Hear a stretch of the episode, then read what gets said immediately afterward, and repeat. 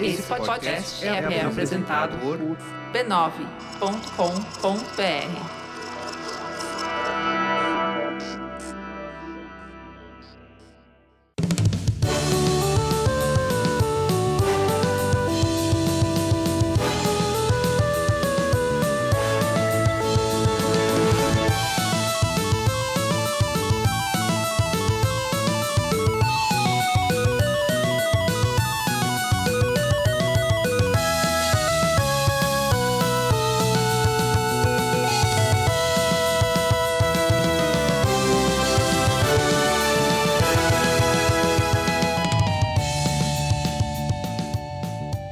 Ao vivo, Poco Pixel número 97, eu sou o Adriano Brandão, do meu lado tá o Danilo Silvestre, tudo bom? Tudo bom, beleza? Muito bom! Qual que é o tema de hoje, Danilo? O tema de hoje é Super Mario World versus Super Mario 64. Uau, a gente chegou ao episódio 97. Que a gente avisou há muito tempo atrás que ia ser o grande confronto de Super Marios. Lembra, no episódio 73, que encerrou a temporada passada, a gente fez o confronto entre o Mario 3 e o Mario World, certo? Perfeito. E ganhou a o gente melhor fala- dos dois. É. Eu achei injusto. Ganhou o Super Mario World e a gente tinha prometido na época que a gente faria um embate, uma finalíssima ele- do vencedor de Mario World e Mario, Mario 3 contra o Mario da geração seguinte, o Mario 64. E E pra a gente- Aí valorizar, você falou um número qualquer, assim, do tipo, ah, a gente faz o 97. é pra valorizar os números quebrados. É. Porque é chato fazer no 100. Exato, sim. Quem, sim. liga pro Quem liga? Sem o quê? Grandes merda, sim. Aí eu falei que era 97. 97. E aí pronto, é- é 97. É o 97, a gente... E você tinha lembrado do 97? É, há um tempo atrás eu lembrei. É, né? Lá perto dos 73. 73, eu não lembrava. Eu tinha esquecido. E aí, eu, eu sabia que a gente tinha que fazer um episódio sobre o Mario, Mario World versus Mario 64. Eu não Inclu- sabia quando. Inclusive, a gente tinha pensado em fazer no 100. Do 100. Mas aí o Vitor, o Vitor Seibert escreveu pra gente e falou assim: Olha, o próximo episódio é o 97, que espero muito que seja o episódio sobre o Mario 64 contra o Mario World. Senão eu vou Bom. ficar muito decepcionado. Obrigado por lembrar. Por lembrar. Porque a gente fala as coisas e ainda não lembra depois. É tipo político? não, isso é debate de bolsa. Debate bolso. Mas cá está. É, é o Aí, tema. 97 é Super Mario World versus Super Mario 64. A gente vai, como que a gente vai descobrir qual que é o melhor jogo? Usando os critérios universalmente aceitos da revistação Games. Mas é claro. É óbvio. Tem outro jeito? Tem. Vários outros jeitos. Inclusive tem um jeito mais esperto que é não decidir. É verdade, Guilherme. Sejam todos felizes. Cada jogo tem o seu jeitinho especial. É Isso. Inclusive é o que a gente deveria fazer. Legal. Cartinhas! Mas qual é a graça de fazer isso, né? Exato. Estamos aqui para defender os nossos favoritos. Legal. Então você vai defender o. O melhor jogo do Mario, que é o Super Mario 64. Ok, e eu vou defender o Mario World, porque não tem o Mario 3. Porque o Mario 3 já perdeu pro Super Mario World. Ok, então como o Mario 3 perdeu pro Super Mario World, eu vou defender o Mario World, que é um jogo que eu gosto muito também. É muito legal. É, não é tão bom quanto o Mario 3, mas é maravilhoso e eu acho que é melhor do que o Mario 64. Então, defenda o Super Mario World como aquele que carregou o legado do, Do Mario 3. Perfeito. E aí você vai defender o Mario 64. Que é completamente diferente. É outra coisa. é outro bagulho. É um bagulho muito diferente. E a gente faz a brincadeira, mas nesse meio tempo a gente ao mesmo tempo discute os jogos e aprende mais sobre os jogos. É um exercício legal. É legal aprender que o Super Mario 64 é melhor do que o Super Mario World. Não é não, o Mario World é melhor do que o Mario, Mario 64. A gente vai descobrir isso. Nos anos critérios da revistação Games. Exato. Da revistação Games imaginária do Poco Pixel. Exato, é. Porque a revista real. Não, não são os critérios da revistação Games. São os critérios da revistação Games como nos convém. Exato. Como são os nos cri- convém que são- sejam. São os critérios de uma versão da revistação Games que existe no universo só do Poco Pixel. Na nossa cabeça. Exato. Sabe quais eram os critérios universalmente aceitos da revistação Games de verdade? É, c- Você tem aí? Tenho. É gráfico, som, desafio e diversão. São quatro. Desafio e diversão. É, não, a gente não tem, é, ou- são outros critérios. Mas que estão cha- o nome deles é, diz- é Critérios Universalmente Aceitos da Revista São Games. Abre aspas e fecha aspas. É o nome dos critérios. Não quer dizer que seja exatamente da revistação Games. Isso, é o nome, exatamente. Perfeito? Tá ótimo. Antes da gente descobrir qual que foi o jogo que foi o maior Mario de todos os tempos, o 64 ou o World, a gente tem que falar sobre o que mesmo? sobre uma das doenças mais perigosas de todos os tempos, que é a supergonorreia. A Super Gonorreia 64? Ou a Super Gonorreia World? É a supergonorreia. Você faria um parque temático Super Gonorreia World? Olha, se isso fosse o necessário pra conscientizar as pessoas, faria. Exato. as Que pessoas- resposta de miss que eu dei, né? Exato, eu- pela paz mundial. não, a gente não vai falar sobre a gonorreia, nem sobre a super gonorreia, nem sobre o parque temático da super gonorreia. A gente vai falar. A gente vai falar sobre o mecenato esclarecido e unificado do Poco Pix e do debate de bolso, Ah, bom. que é o maior nome de programa de auxílio a podcasts da história da internet brasileira. Talvez seja o único de auxílio a podcasts, porque Não, ninguém, não, nunca não, usou, não, não, não. ninguém nunca usou esse nome antes. Não, todo mundo chama de patronato, apoio, assina- assinatura. A gente chama de mecenato esclarecido unificado do Poco Pix e do debate de bolsa. É um mecenato que unifica o Brasil. Exato, que é o único mecenato que tem nome de partido de esquerda. de movimento estudantil. Né? Tem muito, impressionante. É impressionante. É a mesma vibe. O que, que acontece quando uma pessoa se torna um mecenas esclarecido? Além de poder ostentar o melhor nome, O melhor nome. Ela, ela carrega pra si o melhor nome. ela tem acesso ao nosso grupo de mecenas no Facebook, em que ela conversa com a gente, interage lá com eles e a gente debate sobre o futuro da humanidade. Exato, e sobre o futuro dos videogames também. Isso, e sobre o passado também, porque Principalmente sobre o passado. É. Principalmente dos sobre o videogames. passado. Exato. E eles também podem acompanhar ao vivo a nossa gravação do debate de bolso. Que legal, e dá pra escutar a gente ao vivo, e dá pra interagir com a gente, escrever, e a gente lê as coisas que acontecem ao vivo no Jam Session, que é a sessão do debate de bolso.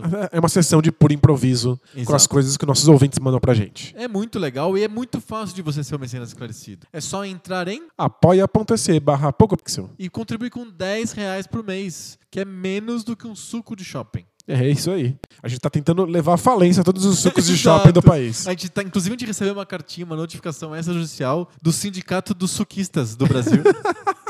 que a gente tá indo contra o suquismo de shopping. Não, a gente não é contra. Só uma vez no mês você não toma o suco. Nos, out- nos outros 29 dias do mês você pode tomar o suco. É só uma vez que você não toma o suco e manda o dinheiro para o PocoPix pro debate de bolsa. Vocês precisam mandar esse dinheiro pra gente pagar o advogado contra o sindicato do suquista. Sindicato do Suquismo. E o dinheiro que sobrar, a gente vai abrir um parque temático de super O gonorreia. Super Gonorreia World.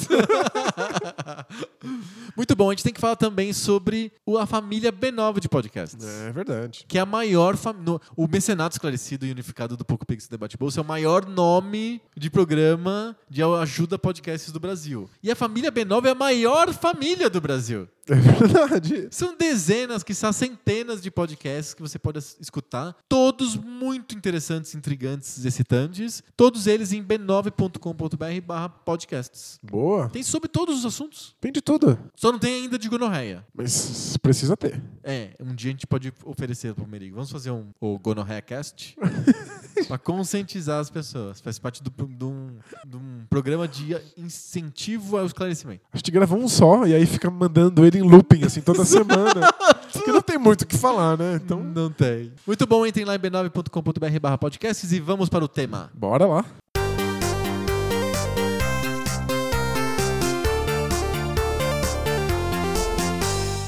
Chegou a hora, Danilo. Chegou a hora de descobrir qual foi o maior Super Mario de todos os tempos. É a hora da verdade. É a hora da verdade. Por isso que é um episódio tão especial com esse número tão bonito, que é o 97. Exato. É Pra celebrar esse número quebrado tão lindo. Isso. O número é 97 é número primo? Faço a sei. menor ideia. Matemáticos que estão vindo a gente, mandem pra gente se 97 é o número primo. E se 73 for é o número primo também, a gente tem aí uma tendência de fazer episódios épicos em números primos. Nossa, vai ser muito difícil calcular o próximo. Eu não faço ideia de quando é o próximo. Tem, tem jeitos de calcular pro- números primos, mas a gente pede pros matemáticos mandarem pra gente. É, avisem pra gente quando é o próximo especial do, do, bola, do, do Exato. Poco Pixel. Exatamente. Como que a gente vai descobrir qual que é o melhor jogo de Mario de todos os tempos? Super Mario World ou Super Mario 64? A gente vai usar os critérios universalmente aceitos da revista São Games. Perfeito. Então a gente vai, vai falar o critério, a gente vai debater Cada um vai tentar defender o seu jogo, mais ou menos, né? A gente A é gente- mais neutro. A gente, não vai, a gente não vai tentar defender, a gente vai trazer a verdade. Isso, a gente vai trazer a verdade sobre o jogo dentro daquele critério. E a gente vai anotar. Quem vencer mais critérios são cinco. Porque lembra o que a gente falou no 73? O mundo não admite empates. Tem que haver sempre um vencedor. Entendi. Então são cinco porque é um número ímpar que vai dar um vencedor sempre. Quem conseguir mais critérios é, vai ser definitivamente aclamado o maior Super Mario de todos os tempos até o Super Mario Odyssey, que a gente tem que fazer uma super, super, hiper final no episódio 473. Não, com certeza vai ser esse o jogo em que o, o Super Mario Ele, ele incorpora. né? espírita incorpora um tiranossauro. Isso, com o dinossauro de boné. É, vai dar muito certo esse jogo. Ele é um táxi de boné. Que É ótimo. Fantástico. Grande ideia. Não, no episódio 473 A gente debate esse debate jogo. se Super Mario 64 ou Super Mario World, o vencedor de hoje, é melhor ou não do que Super Mario Odyssey. Combinado. Que não foi lançado ainda. É o número primo esse episódio? 473 é um número primo? Fica dúvida. Matemáticos, mandem pra gente. Qual que vai ser, qual- quais são os critérios universalmente aceitos na revistação games? Você se lembra? Vamos lá. São gráficos, Gráficos, música, música, jogabilidade, jogabilidade, legado e storytelling. storytelling, claro. É óbvio que Óbvio. precisa ter storytelling. Storytelling é muito importante. Muito Principalmente importante. pra decidir qual Mario é melhor que o outro. Vai dar super certo. Porque storytelling é muito importante pros jogos da família Super Mario. Exato. Todo mundo Concorda? quer saber qual- o que move o Mario pra frente. Exato. O que, que- qual que é a motivação interior do Mario? Por que ele corre o tempo inteiro? Por que? Ele tem que ter um bom motivo Porque pra ele isso. vai sempre pra frente. Exato. tem que ter um motivo, né? O que significa o cogumelo? Quem que é a princesa? Nada disso a gente sabe, porque o storytelling dos jogos é muito ruim. Ninguém se importa. Ninguém se importa, mas enfim, ele tá lá, é um critério universalmente aceito da Revistação Games e a gente Então- vai passar por ele. Debateremos. Isso mesmo. Por que, que você escolheu o Super Mario 64 como o, o jogo que você vai defender? É o meu Super Mario favorito. É mesmo? É mesmo? Você não tinha falado isso quando você defendeu o Super Mario World da outra vez. É porque o Você mudou de ideia nesses, nesses episódios todos. Não, é que o Super Mario 64 é tão diferente, ele é tão fora da, da- da curva, que ele fica numa gaveta própria. Se eu tenho que olhar pro Mario do, do- do 2D e o Mario 3D ao mesmo tempo, eu vou ficar com o Mario 3D. É mesmo? É, eu vou ficar com o Mario 64. Agora, entre os Marios 2D Ah. e considerar que o Mario é aquilo ali, eu vou ficar com o Super Mario World, que é o melhor. Entendi, entendi. Eu sempre fui um defensor do Mario 3. Até hoje, eu acho que o Mario 3 é o melhor Super Mario de todos os Não, tempos. Ah, você não pode falar isso. Já se publicou-se, já, ele já perdeu. Eu entendo. É, assim, não pode mais falar. Você pode falar assim, na sua opinião. Tá bom, então vou colocar sempre lá. Na minha humilde opinião, o Super Mario 3 é o maior Mario de todos os tempos. Porém. Na minha humilde opinião, errada. Isso. Já que. Humilde e errada, Da opinião. equivocada e- opinião. o Mario 3 é o maior Mario de todos os tempos, porém, ele perdeu pro Mario World num num- um embate justo, dentro das regras corretas. Exato. Então, nada mais justo que eu defenda agora o que ganhou do Mario, do Mario 3, que é o Mario World. Que é um jogo fabuloso, fenomenal, do Super Nintendo, e que, na ausência do Mario 3, é o meu Mario favorito. Perfeito. Gosto mais do World do que eu gosto do 2, ou do Mario, do primeiro Super Mario, ou dos que vieram depois do Mario 64. Eu gosto mais do World. É, é isso. É isso. Estamos defendendo os nossos favoritos. Vamos ver se a verdade se desvela através dos nossos critérios. Isso. Porque você sabe, né? Esse método através dos critérios, ele é a prova de falhas. Ele sempre revela a verdade, sempre vai dar um resultado justo. É, é- eu não quero que o o mundo concorde comigo. Eu quero que a verdade apareça nesse con- conflito. e se a verdade calhar de me beneficiar, melhor. ok, tá, tudo bem. Vamos lá, vamos começar então. Eu- eu- eu- a gente tem aqui os, os critérios, vamos começar por jogabilidade. Perfeito. E aí, defenda a jogabilidade do Mario 64. Então acho que o- a primeira coisa que a gente precisa lembrar é que o Mario 64 está, de certa maneira, inventando uma jogabilidade. Verdade. Ele é o jogo bundle do Nintendo 64, que é o primeiro console orientado pra gráficos 3D poligonais da história. Exato. Outros consoles fizeram isso O PlayStation, por com exemplo. o PlayStation, como o Sega Saturn, Fizeram. até o, o Jaguar. Verdade. Né? Mas é, é médio, né? O Jaguar era tão complicado que até o 3D dele era complicado. É, t- é tudo uma porcaria. Mas eles não, não eram consoles que conseguiam levar a cabo a promessa de um, um jogos inteiramente 3D. Sim. E o, o Nintendo 64 foi construído pra isso. E só tinha isso, não tinha Só outro tinha tipo de isso. jogo. E o Mario 64 é o jogo pensado pra explicar pros desenvolvedores como é possível fazer um jogo 3D de plataforma. Perfeito. Então, ele tá inventando a jogabilidade dele. Ele tem que inventar movimentação de personagem. Como é que você controla o personagem nesse mundo 3D sem perder a noção de onde ele tá? Como é que você pode lutar contra inimigos sem f- perder a noção de É, porque profundidade? pensa assim, o Mario sempre ganhou de inimigos fazendo duas coisas. eh, Pulando em cima da cabeça dos inimigos ou pulando embaixo do pé dos inimigos quando eles estão em plataformas suspensas. Perfeito. Certo? Esse é Sim. o modelo de morte, é o método de assassinato do Super Mario. Ou do Mario. Aliás, qual que é o nome do Mario? É Super Mario ou é Mario? É porque eles são. Se eles são o Super Mario Bros., eles são super irmãos Mario, quer dizer que o Mario é o sobrenome. É, os dois são Marios. Os dois são. É, o- é Tem o, o- Lu- o Mario Mario e o Luigi, Luigi Mario. Mario. Perfeito. Mas E você o- acha- você acha que o Mario chama Mario ou é só o sobrenome dele que é Mario? Pode ser o sobrenome dele é Mario. Mas aí o nome dele a gente não conhece. É um nome desconhecido. É... é só- as pessoas chamam ele só pelo sobrenome. É tipo Peçanha. Ele estudou na escola com alguém que tinha o mesmo nome que Isso, aí eles chamaram, começaram a chamar ele de. ele. Só pelo sobrenome que é Mario. Isso. Por exemplo, Kevin Arnold. Lembra dos anos incríveis do Wonder Years? Sim? O nome dele é Kevin Arnold. Arnold é o sobrenome dele. Parece um primeiro nome. Parece um primeiro nome. E aí no- na série, ah, o, o professor dele chama, chama ele de Arnold. Ei, Arnold, vem aqui, porque formalmente os professores nos Estados Unidos chamam os alunos pelo sobrenome. Mas parece um primeiro nome. Parece o primeiro nome. Mario é a mesma coisa. O sobrenome é Mario. E pegou tanto que a gente não sabe o primeiro a gente nem nome dele. sabe o primeiro nome. Do, do irmão dele a gente sabe, que é o Luigi. É o Luigi Mario. Luigi Mario. Porque é Super Mario Brothers, não su- Super Luigi Brothers. Se fosse Luigi Brothers, seria os irmãos Luigi. Seria Mario Luigi. E o Luigi que teria estudado com outro cara É com o mesmo nome na escola. Nossa, meu Deus do céu. Voltamos, voltamos. Eu nem sei onde a gente tava. É, como isso aconteceu? né? Não, a gente tava falando que o Mario 64, ele cria uma jogabilidade nova from scratch, assim, do nada. Exato. Porque ele, fa- ele é o jogo bundle de um console que tinha uma proposta diferente. Inclusive, acho que ele tem à disposição um console que foi pensado pro jogo. Muito dá pra dizer que o 64, o Nintendo 64, foi pensado pra suportar o Mario 64. É verdade. O o- controle tem aquele formato por causa do Mario 64. O console tem pos- possibilidades tais e tais de recursos gráficos por causa do Mario 64. Não o contrário. Eu acho que as coisas meio que andaram juntas. É verdade que o jogo foi construído enquanto o console era, Exato. era bolado.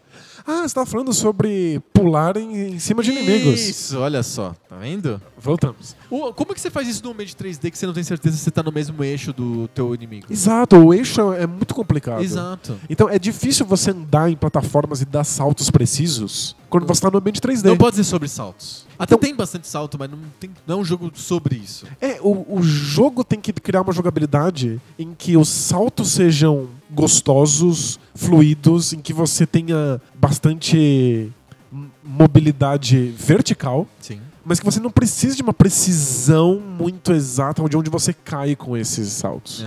Então o jogo tem que repensar não só a jogabilidade, mas também os desafios que ela propõe. Sim, porque muda completamente por causa do meio de 3D. E outra coisa que eu acho que é o motivo pelo qual o Mario 64 ganha em jogabilidade Hum, é que ele tem múltiplas jogabilidades. Porque o 3D permite isso. perfeito. Então, você tem esse. Você corre pelos cenários, e inclusive com um controle de câmera que o, o Mario 64 inventou. É, Ele traz, ele, inclusive ele apresenta a câmera para o jogador É logo um- no começo. é um cameraman, é, É, o Laquito, é o né? É. Laquito numa nuvem. E aparece o Laquito numa nuvem, ele tem um... Ele é estranho porque ele tem uma câmera numa vara de pescar. Ele segura a câmera numa vara de pescar, né? É, um- é um bom jeito de segurar a câmera. É, Exato. bem Como se- que as TVs não É bem, é pensaram bem nisso? seguro. é. Exato.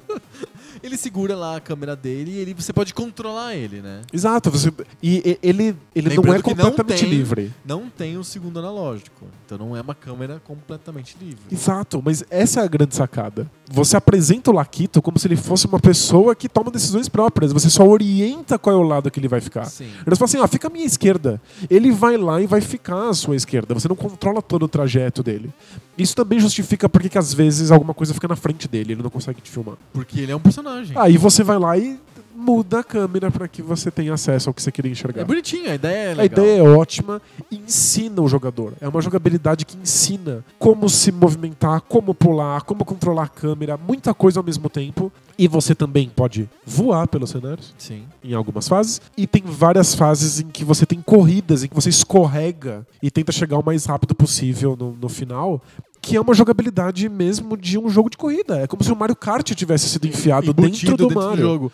Porque o 3D permite isso. Sim. Então, como is- a, a física do Mario 64 é muito legal, você pode explorar ela com pulos, mas também correndo, mas também escorregando, mas também voando. É um jogo muito diverso. Porque, inclusive, o jeito como ele foi criado, ele parece uma, uma miscelânea de jogos. Porque cada sala que você entra, ele apresenta um desafio totalmente diferente. E não é simplesmente uma, me- a- o mesmo desafio mais difícil. É outro objetivo. São outros desafios. out- E, em parte, ele mantém o esquema de fases do Mario. Então, tem várias fases diferentes. Sim. Só que, quando você entra numa fase, ele te diz: existem quatro objetivos aqui. Aham. Vai explorar pra descobrir qual objetivo você E quer isso Tem fazer. que coletar pontos e coisas assim, porque lembram mais um jogo, não um jogo tanto de Odisseia, um jogo tanto de jornada, que é o clássico do Mario, que é chega até o final. Exato. né, Que você tem que atravessar os desafios e chegar no final. O Mario 64 ele destrói um pouco isso e torna assim: faça tarefas tais e tais. É como se o Mario tivesse entrado numa grande gincana. É, é- é bem isso mesmo. E quando, o, quando você cumpre o objetivo, a fase termina. Ele pega lá a estrela. Porque a fase não tem como esse Ele fica comemora. 3D, é um É. ambiente. Não tem um final geográfico, né? Não tem uma linha de chegada. Como tem sempre clássico, e que tem um- inclusive tem aquela barreira. O Mario 3 e o Mario World criam uma barreira que você transpõe-se. Aliás, cria-se no Mario 1, que é a bandeirinha também. É, É, igualzinho. verdade, é. No Mario 1, no Mario 3 e no Mario World tem um lugar que você passa de fase. É um marco físico de passei de fase. E conforme você passa de fase, você ganha um ponto extra porque você passou de um jeito bonito da fase, né?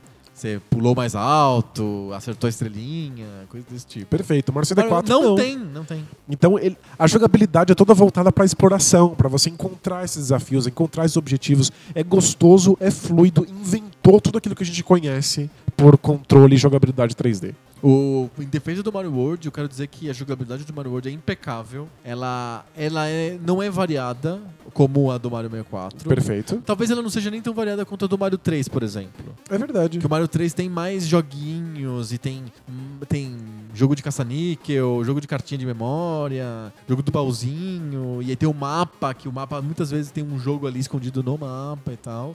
O Mario World né, é um pouquinho menos, tem um pouco menos variedade. Só que o que ele propõe você a fazer, ele faz de maneira magistral. Você consegue flutuar de maneira super intuitiva com aquela capinha amarela. É uma, jo- é um- uma mecânica gostosa, é uma física gostosa que tá ali. Você tem o dinossauro, tem o Yoshi, que cria uma jogabilidade totalmente nova. É verdade. O Yoshi é uma adição super inteligente pro, pro cânone do Mario, porque ele você consegue interagir com os inimigos, interagir com o universo de outro jeito. Você sozinho como Mario se interage de um jeito, com o Yoshi você interage de outro jeito, é como se fosse outro jogo. Você mu- meio que muda de jogo no meio do jogo porque você tá montado no Yoshi ou não. É uma sensação de poder enorme. Exato. Você fica maior, você pode engolir os inimigos. você- Você você pode jotar fogo.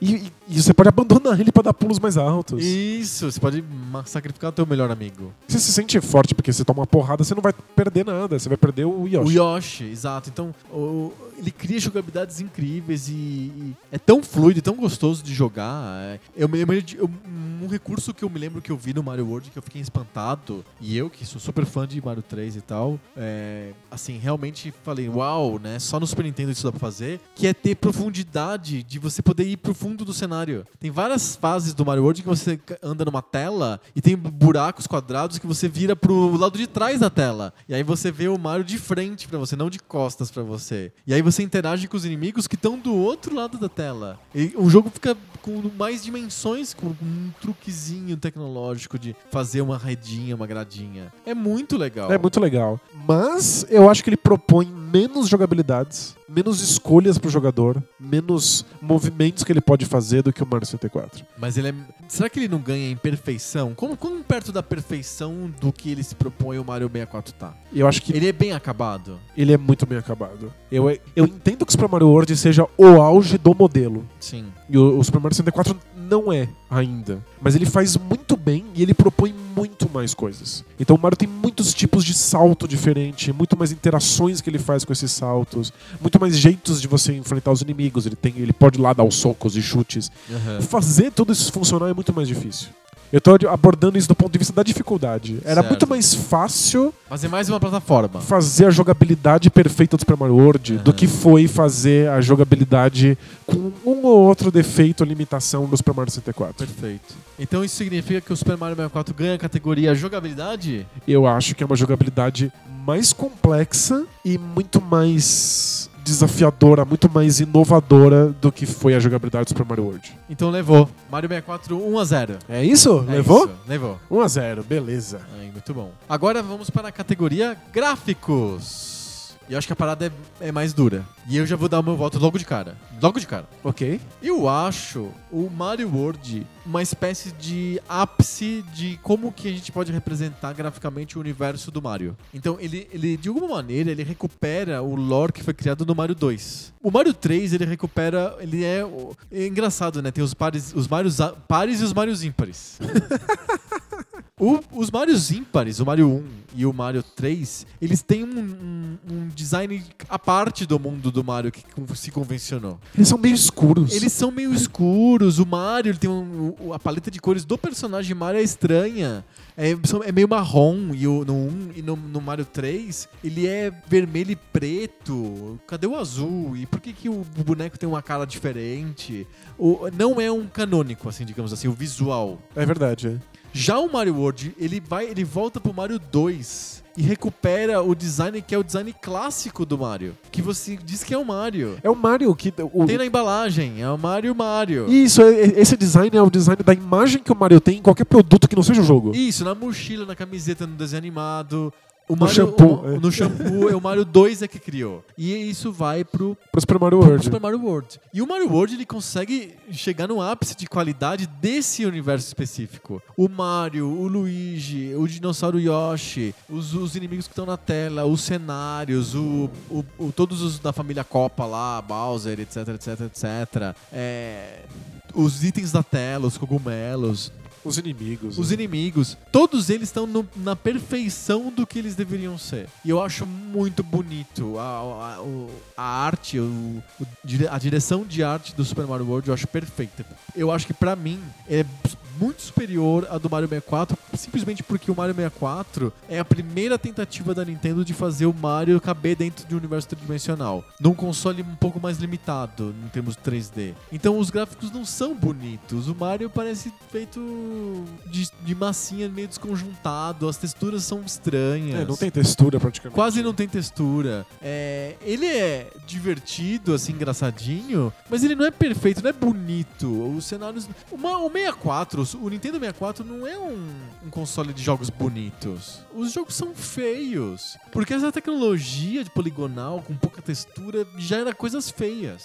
Então, eu acho que o o 64 de fato envelheceu pior em termos de gráfico do que o Super Nintendo. Você bate o olho num jogo do Super Nintendo, Super É bo- Mario to- World. Quase todos os jogos do Super Nintendo ainda são bem bonitos. São bem bonitos. O, o 64 causa aquela estranheza. O, o- é porque é, é polígono sem textura e, E de sim, fato. Parece que eu, eu tô com uma placa de. uma placa 3D muito pior do que a mínima exigida pelo jogo, sabe? Parece mesmo. Tendo dito isso, o Mario 64 envelheceu ok.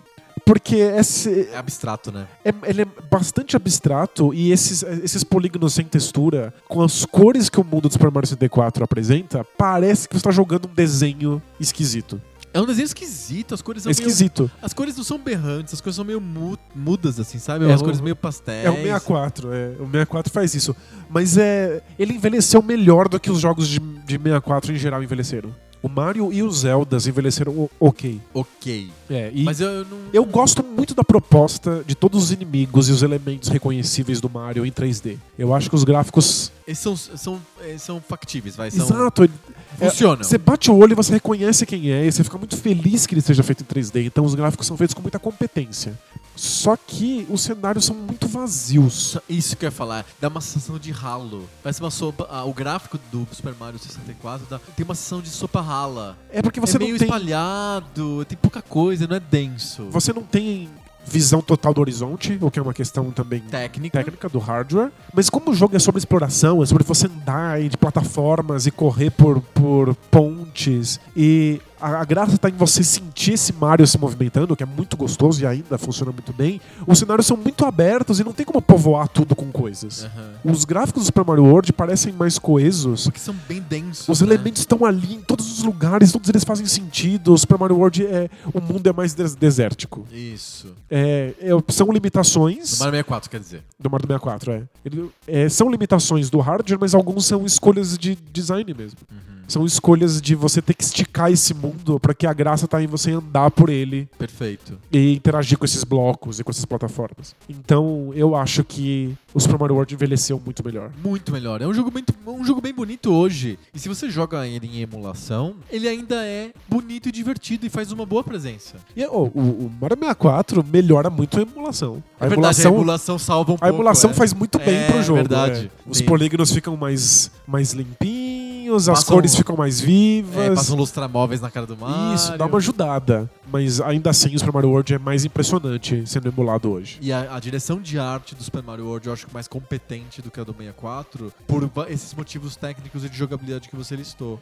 É, não só porque o console não consegue fazer as coisas bonitinhas, mas também porque eles quiseram não fazer tão bonitinho, porque o Mario tinha que mais é, é curtir essa vida doidada aí. Exato, né? correr, pular e dar pirueta. né? Exato. Então, Mario World ganha na categoria gráficos? Ganha, ganha, não tem É jeito. um jogo muito bonito, né? É mesmo. Então, é bem provável que seja um dos jogos mais bonitos do Super Nintendo. É que eu fico pensando no Super Mario World 2, que é o Yoshi Island. Que é lindo! que é- é ainda um dos jogos mais bonitos de todos os tempos. É muito bonito, muito É, bonito. é E impressionante. A estética, né, a direção de arte é muito muito inovadora do Mario, Mario World 2, do Yoshi's Island. É, então, o, o que eles faziam com o Super Nintendo ali tá, Impressionante. é, é muito longe do que a Nintendo podia fazer com o 64, ainda engatinhando no começo da vida. O Super Nintendo é um console de ápice de geração, enquanto o 64 é um console de abertura de geração. É diferente. Eu gosto né? de pensar nos jogos do 64, que incomodam a gente em vários aspectos, como jogos de Atari, sabe? Você Eles estão tem o- explorando o terreno. Então né? explorando terreno, então você pensa lá no Superman do Atari, tem aquele Clark Kent muito engraçadinho de, de bitmaps, de, de quadrados, né? Uns pixels gigantes e tal. É, o- é o Mario, ele é desajeitado também no 64. Aí você acha fofo porque ele é todo tortinho, assim. não- Ele não é super bem feito, porque não dava, porque então o pessoal tá aprendendo como é que é, Exato. como é que é a tecnologia. Mas ainda assim, acho o, o Mario é mais bem feito do que a- o resto da média do, do, do 64, 64, em termos de visual. Perfeito. Mario World então leva a categoria gráficos e Leva. empata o jogo um a um. Temos um empate. Empate. Próximo categoria, legado. Uau. Qual dos jogos deixou uma herança mais importante para a história dos videogames? Eu não acho difícil esse daí, eu acho que tá meio, meio evidente qual que, é o, qual que é o vencedor. É que eu entendo que o Super Mario World Eu a- deixou um legado dois- Deixou? 2D. Os jogos, os jogos 2D que, ex- que existiram depois dele, ou os jogos 2D que existem hoje na mão dos indies, seguem ainda o que o Super Mario World fez. Mas que na verdade ok, mas é que na mas que verdade na eles- ver- vem do Mario do Nintendinho. é isso. Na verdade, eles estão seguindo só o que o Super Mario 1, Um. o Super Mario 1 É. fez, o que o 2 fez, o que o 3 fez. E é o que todo mundo fazia na época. Os jogos de plataforma realmente dominaram os anos 90, 80 e 90. Sim, e o Ma- o Super Nintendo, por definição, ele não é um console que coloca grandes inovações. Ele é um console que coloca grandes ápices de, de excelência. Ele é o Super, ele é o, o Super Nintendo, ele é o Nintendinho super melhorado. Então as mes a mesma estética do Nintendinho fica incrível no Super Nintendo. É, tipo, o Super E Mario assim por World, diante. ele inspira os designers a fazer melhor alguma coisa que sempre foi feita. Exato. Uma coisa que é dada como natural desde que o Super Mario surgiu no, no- no mundo dos videogames. O Super Mario 64 inventa tudo que ele tá fazendo. Sim, eu concordo com você. Ele explica exatamente como deve ser feito cada uma das suas jogabilidades, o uso da câmera, a movimentação no cenário e mais do que isso, o que propor em jogos 3D. Porque a gente estava muito acostumado a propor um esquema fase a fase em que você chega geograficamente num final. E não faz sentido isso pro É 3D. Não faz, e ninguém sabia como fazer isso. Os primeiros jogos 3D que a gente viu no PlayStation s- eram jogos que tinham. É, o te- é o 3D de trilho que a gente chama. É, porque tem pensa no- começo, meio e fim. Exato, pensa- pensa no Crash Bandicoot. que Perfeito. é- talvez seja o jogo mais famoso do, do PlayStation. Você, tirando os Final Fantasy e tal. E os Resident Evil. É, bom, aí você, tirando todos os E outros, o- fica o Crash. e os Tomb né? Raiders, É, né? exato. Vai tirando, vai tirando é, o, o Crash, né? Crash. Com certeza, é. Não, mas assim, é um jogo que ficou icônico e tá sendo relançado. Acho que já foi Acho relançado. que foi relançado já. Já foi relançado. Remasterizado. remasterizado e tal. Ele é um jogo de trilho, você controla lá o Crash, só que ele, se- ele fica meio travadão no cenário, ele não consegue fazer muita coisa. E aí funciona o esquema de começa no ponto A e termina no ponto B. Só que cê- só muda o teu ponto de vista. Continua sendo do A ao B, só que em vez de você ver de lado, você fica vendo as costas do personagem. É, E, o- e Em o, algumas fases você vê a de lado, mas enfim. e o- o Crash é bem do começo da vida, né, do PlayStation. Sim. Mas pro final começa a surgir alguns jogos que tentam ser plataforma e que você não controla a câmera e você tem lá um cenário e o teu objetivo é achar uma porta nesse cenário pra passar pro próximo. Porque é É, é- é tentar É, encaixar não é- um não- não quadrado é no mundo buraco de um ab- círculo. Exato, não é mundo aberto, é um mundo muito fechado. É um mundo muito fechado, porque as fases dos jogos 2D que a gente tinha até então eram muito fechadas. Sim. Lembrando que teve mu- por muitos anos, teve, tinha muito jogo 2D tela a tela. Exato. Pensa no Prince of Persia. É um jogo tela a tela. E se você pensar nos jogos 3D, que acho que tiveram. ficaram mais populares, tiveram seu auge ali no- nos anos 90, nos jogos de tiro, Sim. eles, Os tam- FPS da vida. é, eles também são jogos pela tela. Só que é uma grande tela. É, é uma grande telona em que você precisa pegar uma chave e partir pra próxima. Sim. Então são o Wolfenstein, Doom, são jogos de subir andar. É você bem tá isso sempre mesmo. lidando com pedacinhos de cada vez. Tanto que o Wolfenstein é um castelo. É. É o nome do castelo. É, o tema do jogo é estar dentro de um castelo. É um maze game quase, só que é um maze 3D. E aí vem lá o Mario 64 e te coloca uma fase, ainda em formato de fases, porque ele tá fazendo ainda essa menção ao, ao Super Mario World, Sim. que é o jogo que veio logo antes. São salas do, do, do- do São castelo da salas do Peach. castelo, que são gigantes, mas ele vai lá e fala: Olha, tá vendo essa sala? Você não tem que achar uma porta pra próxima. Aqui você vai ter esses quatro desafios. Vê qual você quer fazer, vê qual você consegue fazer, vê quais coisas, tem uns elementos de puzzle. Tem bastante elemento de puzzle no 64. Então vê quais coisas você vai precisar fazer pra conseguir fazer a outra coisa que vai finalmente te dar esse desafio. Inclusive, no- nos Marios até então, o puzzle era um elemento acessório. O Mario 2 tem alguns elementos de puzzle. Tem você pegar a chave e colocar numa fechadura. que são bem- coisas bem óbvias. São coisas né? bem óbvias e coisas bem pontuais. O jogo não é sobre o puzzle. No Mario 64, muitas vezes o jogo é o puzzle, é sobre o puzzle. É sobre encontrar um item escondido num canto e levar até o outro canto. Sim. Então, essa proposta, olha, toma aqui um ambiente 3D gigante e vá fazendo esses desafios um a um, na, na ordem que você bem entender, virou a proposta que se faz para jogos 3D. Sim. Então não é só na jogabilidade, na mecânica, é também na proposta. Eu acho que o legado do Mario 64 a gente vê todos os dias em todo jogo 3D que a gente joga. E vai continuar vendo por décadas e décadas. O Mario 64 será que é o jogo mais influente da família Mario, da linha Mario? Então, é que o problema da gente falar isso é Porque que o a gente- Mario 1 também foi muito influente. Ele criou o side-scroller, ele criou o jogo de plataforma. é que a gente teria que estar vendo isso no final da história, sabe? Nossa, mas aí é muito, É- muito- é muito no futuro. É, então, é- É lá no Poco Pixel 20.073. Porque esse é o problema. o que, que vai acontecer depois? Vão continuar fazendo jogos no estilo Super Mario 64? E vai ter uma volta dos jogos 2D de plataforma? Tipo, não, eu não sei. Mas nesse momento, imaginando o futuro, me parece que o Super Mario 64 vai ser o jogo mais influente do- da, da família Mario. Vai ser É. ou é? É, não- Ainda não. Eu acho que ainda o não. Mario 1 ainda é mais importante. acho que sim.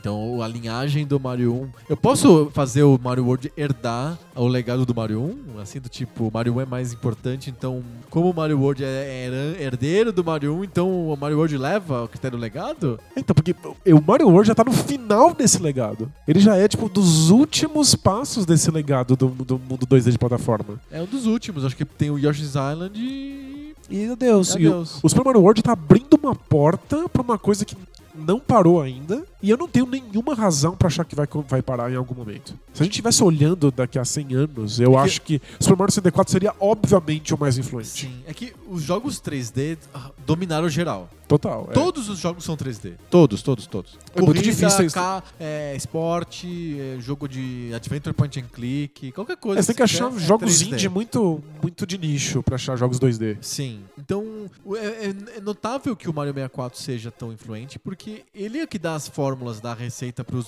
jogos 3D, que são o único gênero de jogos que existe hoje. Exato. Então é. E eu não vejo isso mudando. Eu não acho que. que... Porque o, o Super Mario World, o Super Mario 1, criou um modelo, mas esse modelo tinha fim. Ele, ele, se eu conseguir olhar pra frente e falar assim, uma hora não vai mais ter jogo desse jeito. Eu Ele não- não- Mesmo na época dele, ele não era o único tipo de jogo possível. Exato. Tinha o jogo tela-tela, tinha jogo de esporte, tinha eh, puzzles, jogos diferentes do modelo que o Mario 1 trouxe. O modelo do Mario 1 foi muito, muito, muito dominante nos anos 80 e 90. Mas não foi o único. Já os jogos 3D, estilo do Mario, Eles dominaram virtualmente todos os todos gêneros. os gêneros são iguais. E todos os gêneros adotam alguma coisa que o Super Mario World criou. Aham. Eu acho que É, O legado o é legado maior. é indiscutível. O legado É. do Mario World é maior do que o legado do, do- O legado do Mario 64. Olha o ato falha aí. o legado do Mario 64 é maior do que o legado do Mario World. talvez não seja nesse segundo. Mas como eu- esse legado do Mario 64 vai continuar criando jogos que vão pegar elementos dele pra sempre, eu não consigo ver Você isso, consegue isso pensar mudando. o Assassin's Creed ou o Uncharted ou God of War, sei lá, esses jogos sem o Mario 64? Não, é, impo- é completamente É impossível. Tudo, tudo isso é- foi, é- foi o Mario 64 que propôs. O que é muito louco de pensar. O Zelda, o último Zelda, o Breath of the Wild. É, Ele vem do Zelda do, do, do 64, claro. Sim, que- mas o, Mario- Mas o- o Zelda do veio 64 vem do, do Mario. Mario né? 64, total. Eu acho que um dia a gente vai falar bastante sobre o Ocarina of Time, que é o Zelda do, do 64. Sim.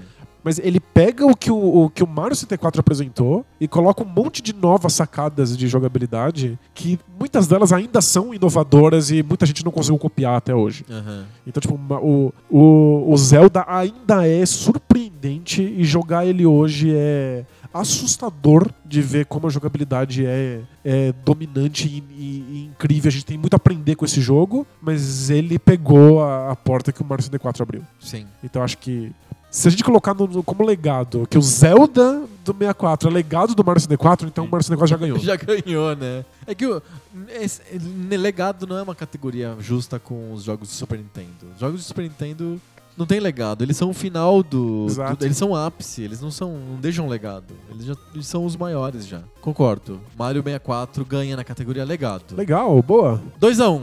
Dois um. anos. 2 a 1. A próxima categoria que a gente vai abordar aqui. Agora se eu ganhar a próxima, acabou. Verdade, se o Mario 64 ganhar a próxima categoria, en- encerra a história. E por lá em história, a categoria é Storytelling. O que a gente vai ter que. vamos, vamos fazer, um- vamos, re- vamos fazer, vamos retroagir. Vamos analisar o storytelling da série Mario. Pensa, por exemplo, Super Mario 1. Qual que é o storytelling do Super Mario 1? Vamos tentar achar os elementos de storytelling do Super Mario 1. Ok. O Mario tá tentando salvar uma princesa. Não, você não sabe. Quando você começa o jogo, você aparece você, um céu sempre claro, sem nuvens, azul no- atrás de você e tartarugas. é isso que você sabe. É quando você vencer várias fases. Muitas fases. é. Alguém vai te avisar. A princesa não tá aqui, Mario. Ela tá em outro castelo. Aí você fala: Que princesa! Ah, então é isso que eu tô fazendo. Eu tô correndo atrás de uma princesa. E Tem ele uma- chama Existe Mario. uma princesa. E eu cha- Não, o chamar Mario eu acho que você já sabe porque é o nome do jogo, né? Ah, sei lá. Não, e aparece escrito no- lá em cima, no placarzinho lá: Mario. Não, mas pode ser o nome do cara que fez o jogo. pode ter- algu- O pichador passou ali e deixou o nome. É o, o Yaku. Iaco. Então você aprende na marra que é a- a prin- existe uma princesa e que ela tá em outro castelo. Exato. E aí você começa a pensar, caramba, então uma hora, uma hora quer dizer que eu vou encontrar. E aí você continua jogando, porque aí o, o- todo, todo final de fase. ah, não é aqui não. Tá errado, moço. Você veio pro lugar errado. Aí você vai, você tenta. O Mario é muito desorientado, né? Quem não usa um GPS, consulta o Google Maps, sei lá. E eu adoro que é uma- é uma linha reta, né? Tipo, ele tem que passar por todos esses lugares. Sabe o Forrest Gump, né? Que ele começa a correr num país e acaba em outro. Ele tem que correr nessa linha É, reta. o Mario é isso. Talvez se ele desse um passo pro lado, já fosse um outro terreno muito mais fácil. Não é? Se ele saísse do- da frente de você assim, um pouquinho pro lado, É. pro outro, É só isso. Achei, né? Não. Mario 2. Simplesmente o jogo começa, você tá caindo do céu. O jogo começa com você caindo do céu, porque o Mario cai do céu. E aí você joga, joga, joga, joga, joga, não- ninguém fala nada, não tem. A princesa, inclusive, é jogável, é uma uma parceira, você pode jogar com a princesa. Exato, você não sabe o que está fazendo, você não Você não sabe tem qual é o ideia, objetivo. nada. Você não sabe nada do Mario 2. Existe um mundo, e o mundo conta uma história, a gente sempre lembra disso, mas o mundo do Mario 2 tá contando história nenhuma, porque nada faz sentido, tudo é, muito Tudo é aleatório. muito aleatório, louco, lisérgico. E aí quando termina o jogo, porque termina porque acaba, porque você não, você não tem sensação de objetivo cumprido, porque você não tem nem ideia do que. Não, Você tem, tá- você tá não tem uma hora que tentando- fala assim, olha, a princesa tá em outro castelo. Não, não tem nada. É Zero. Termina o jogo e aí você descobre porque aparece uma imagem do Mario dormindo. E ele tá sonhando com todo mundo feliz lá porque venceu o jogo. Exato. É um sonho do Mario. E Pois, só. De verdade, olha que aula, aula de design. Ah, Mario 2 é um jogão, é um baita é jogo. um baita jogo, é super divertido, acabar ele dá uma sensação muito gostosa de, de, de missão cumprida. E não tem história alguma. Não tem nem missão. Não, não- você não missão sabe. cumprida, que missão? O que, que eu tô fazendo não tem nem aqui? missão pra cumprir, mas você sente que você venceu o jogo. É legal como videogames funcionam simplesmente te apresentando desafios um a um. Você não precisa ter um desafio no final, né, pra te motivar. E o desafio não precisa nem ser dado. Tá aqui você. Pronto, aí você faz o que você quiser. E o que o que você quiser, você automaticamente tá cumprindo o que o game designer queria que Exato. você fizesse.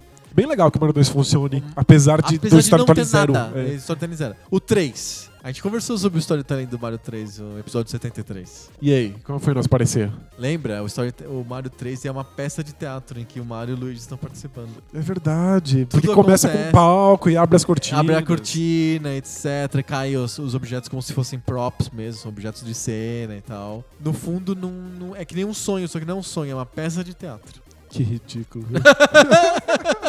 Mario World. O Mario World tem mais storytelling do que tudo isso que a gente viu até agora. Tem. O- o- Inclusive, o Mario 3 a gente não estressou, mas o Mario 3 não tem elementos de storytelling o- é, no começo. Você começa o jogo, sei lá, você co- vai jogando. E aí, quando chega no castelo, é que aparece a- o Toad desesperado porque o rei foi transformado em um animal. Você- você- aí ele fala, aparece um balão assim: O rei foi transformado numa aranha. Ajuda a gente. Aí o Mario ajuda indo por uma caravela voadora.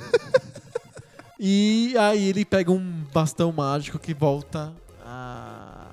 O rei volta a ser rei, não mais uma aranha. Ou um cachorro.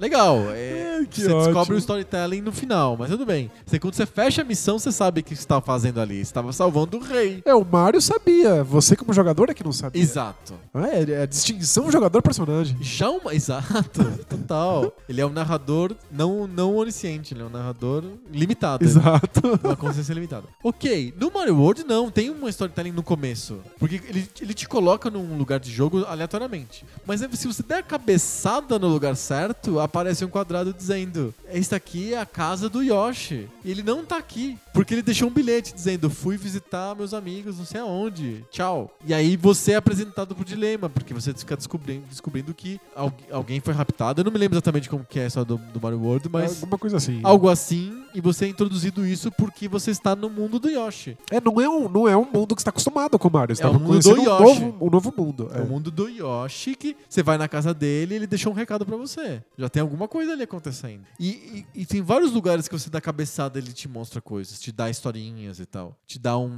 background information. É, né? Tipo, c- tem textos. Tem textos. Tem textos pra ler. Tem textos. Legal. Esse é o, esse é o, o storytelling do Mario World. E tem um papel importante sobre o mundo do Super Mario World. Sim. Você- Tem várias sacadas do tipo. Você tá andando pelo mapa e aí de repente você entra num, num- num cantinho do mapa que não tem uma fase ali, mas deixa você ver as fases que você vai, vai ter que enfrentar no futuro. Sim. Tipo, dá pra ver o último castelo logo na primeira parte do mapa. Você consegue ver o castelo, mas você não tem como chegar. Você vê que você vai ter que dar uma volta. Aham. Então dá pra perceber que ali é, é um mundo mesmo. Sim. Dá pra perceber que você vai ter que fazer um trajeto, não porque o Mario tá na linha reta, mas porque tem limitações geográficas nesse mundo que impedem você de, de- de pular dessa montanha. É, isso já existia no Mario 3, porque o Mario 3 também tem um mapa, mas o mapa é bem plano, sabe? Ele é só uma linha, uma- uma- um mapa de metrô. O Mario 3 é uma espécie de mapa de metrô. É, o Super Mario World é realmente um É um mapa. mapa, mapa com mesmo. altura, tem coisas mais altas, coisas mais baixas, Exato. montanhas, tem coisas do, do- do- que não te deixam ir pra onde você gostaria. E isso conta uma história também. Exato. O mapa do Mario Não muito, mas conta. conta, mas o mapa do Mario 3 não conta nada, porque ele é só um trilho que você vai indo Exato. com algumas bifurcações. O mapa do Mario 8 conta uma certa história. E o Mario 64? Bom, ele começa com o Mario recebendo a famosa carta, Isso. que é a princesa dizendo: Oi, eu, eu fiz um Eu fiz bolo. um bolo! Vem aqui comer meu bolo. Eu fiz um bolo! Vem aqui que eu fiz um bolo! Bolo! O storytelling do Mario 64 é sobre um bolo! Bolo! É a pior cantada da história do- dos Vem videogames. cá comer o meu bolo. Ela mandou por carta isso. Ela mandou uma carta de papel que mostra, né? Mostra ele abrindo, né? Oi, Mário, eu fiz um bolo. Venha comer, Vem comer. bolo. Assinado há 20 dias atrás. Tudo bem, o bolo tá bolo na já geladeira. estragou, um é. Gente. É Fantástico. E aí ele chega lá no castelo pra comer esse E não bolo, tem ninguém no castelo. Tá vazio o castelo. porque o Bowser roubou todas as estrelas e usou o seu poder pra trancar as salas. Nada faz sentido. Não faz sentido. Você tem que atravessar essas portas e. E, e o lance é que você pula nos quadros. o- Porque quando você entra numa porta, você tem que ter as estrelas pra poder entrar nas portas. Isso. Que, aliás, é o- criou a noção de, de- que tá em todo quanto é jogo de celular que você encontra por aí. É de verdade, que você tem que. ter itens pra poder passar pra próxima fase. Isso tem que ter vencido X coisas pra, pra abrir a próxima fase. Verdade. Então, por exemplo, eu não preciso ter passado por cinco fases pra pegar a sexta fase. Desde que você tenha ido Eu- muito bem na primeira. sei lá. Isso, na primeira eu posso pegar todas as quatro estrelas. Isso já me habilita pra ir pra sexta fase. Sim, Isso tem qualquer joguinho, joguete de celular. verdade, verdade. Ok, mas aí aparece é, um balão de texto dizendo o Bra- o Bowser fez isso, aquilo, aquilo outro. Sim, aparece. Você conversa com, com um Toad que tem na porta. Ele fala: Sim. Ah, o Bowser roubou as estrelas. Ele prendeu todo mundo e trancou as portas. Você vai ter que pegar as estrelas de volta. Ok, aí você entra na sala e você pula pra dentro de um quadro, sei lá, uma coisa que tá pendurada na parede, e você é teleportado pra um mundo de fantasia. Exato. Porque não, aqueles gramados grandes e rios e ambientes fantásticos não estão no castelo. Não. Não estão, é outro, pertence a outro, outro mundo. Então, em vez de ter a jornada dentro do mundo do Yoshi que acontece no Mario World, que você vê o mapa e o mapa faz sentido e bate com o jogo, no Mario 64 existe um ambiente de mapa que é o castelo, que não bate com o ambiente que você Não, está se- indo jogar. Você pula em- pra, pra- num num quadro é gelo, no outro é grama, no outro é Isso, água. é E aí. Doidão, assim. E tem personagens lá dentro. E eles conversam com você. Eles só não fazem nenhum sentido um com o outro. então tem o pinguinzão e tem lá o cacto gigante, a bombona, mas o que, que um tem a ver com o outro? a Nada. bombona é demais. Parece que eles não estão no mesmo planeta, né? É muito doido, o jogo é bem doido mesmo. É, ele é mais maluco, muito mais maluco do que o Mario World. Tá, tá no nível Mario 2 De de, de, de, doideira, grau assim. de LSD. Exato, podia ser o sonho do Mario no final. o que acontece no final? Ele come bolo. Ai, eu não lembro do final do Mario 64, mas acho que não tem bolo, não. Acho que o bolo, era uma mentira. é o bolo é uma mentira! O bolo já era uma mentira antes do Portal. O bolo era uma mentira! Que absurdo! Será? Fiquei curioso agora. Será que ele come esse bolo? Vamos fazer uma pesquisa em tempo real, quem sabe faz ao vivo? O que, que você vai perguntar pro Google? O Mario come o bolo. Vamos lá. Tô escrevendo aqui. Mario come o bolo. Bolo. Apareceu um, no, no Super Mario Wiki, a enciclopédia Mario. Tá lá, o bolo. Bolo. O bolo é uma forma de sobremesa recorrente na franquia Mario. Ah, é? Sim, bolos são altamente associados com a princesa Peach, já que elas, ge- ela geralmente cozinha assa bolos para o Mario. Onde?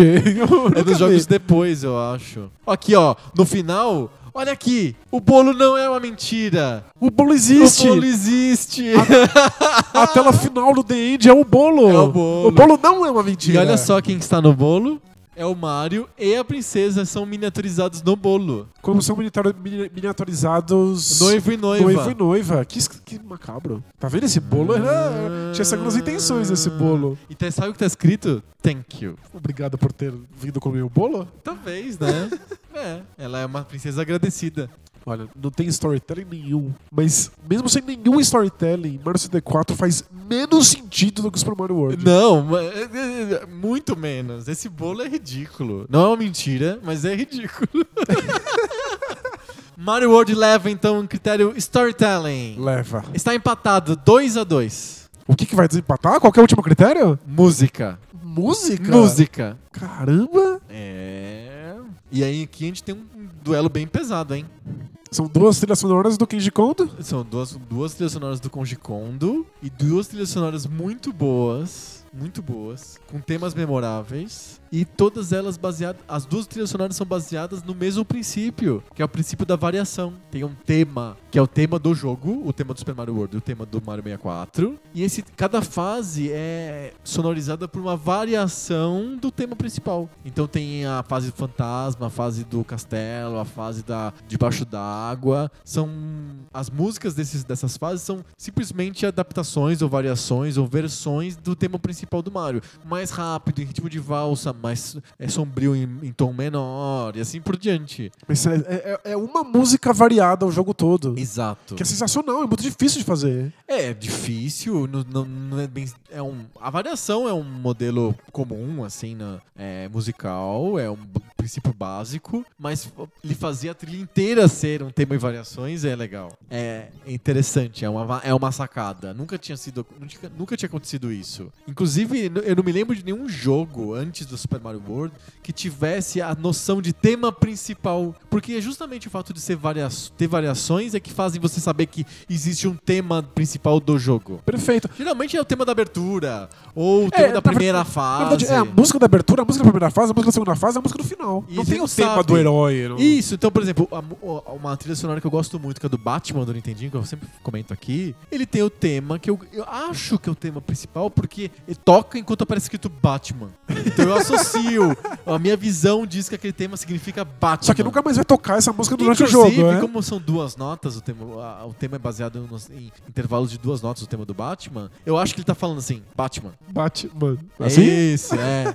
Então eu associo aquele tema a- a- a- a- ao nome Batman, eu acho que ele é o principal, mas ele não aparece nas outras fases. Ele só aparece na abertura. Isso, então o tema do Double Dragon, o tema dos Battle Toads, o tema do não sei o quê, o tema do Mario 1, aquele tanan, tan, tanan, tan, ele não tem consequência, porque ele não- nunca vai ser repetido, variado. É, não é o tema do Mario, Ele não- aquilo é só uma ele música. não é é. motivo nenhum de nada, ele é só uma música que tem na primeira fase. O Mario World eu acho que traz o conceito de tem essa, esse aqui é o tema do Mario, assim como os jogos modernos hoje tem o, o tema do Uncharted, que é, uma, é um tema igual ao do Indiana Jones, assim, tem um tema que toda vez que acontece alguma coisa importante toca Sim. o tema do Uncharted. E no Uncharted tem tema pra cada personagem. E isso, que nem um filme, que nem as óperas do Wagner, assim, você tem, tem temas associados a eventos, a personagens, a emoções, a coisas assim. Então, a gente a gente tem uma treta aqui. o Star Wars é assim, né? Tem, Tipo, tem o tema da Princesa Leia, tem o tema do amor da Princesa Leia com o Luke. É, então, tem, E assim tem por o tema diante. do Anakin, tem o tema do Darth Vader. E, E aí às eles vezes. são próximos, e aí de eles são repente próximos, de repente tá uma cena do Anakin, aí toca o Darth Vader lá no você fundo. sabe que é o mesmo cara. Exato. Exato. Então a gente tem uma treta, porque se os dois jogos têm es- esse mesmo modelo, feitos pelo mesmo cara,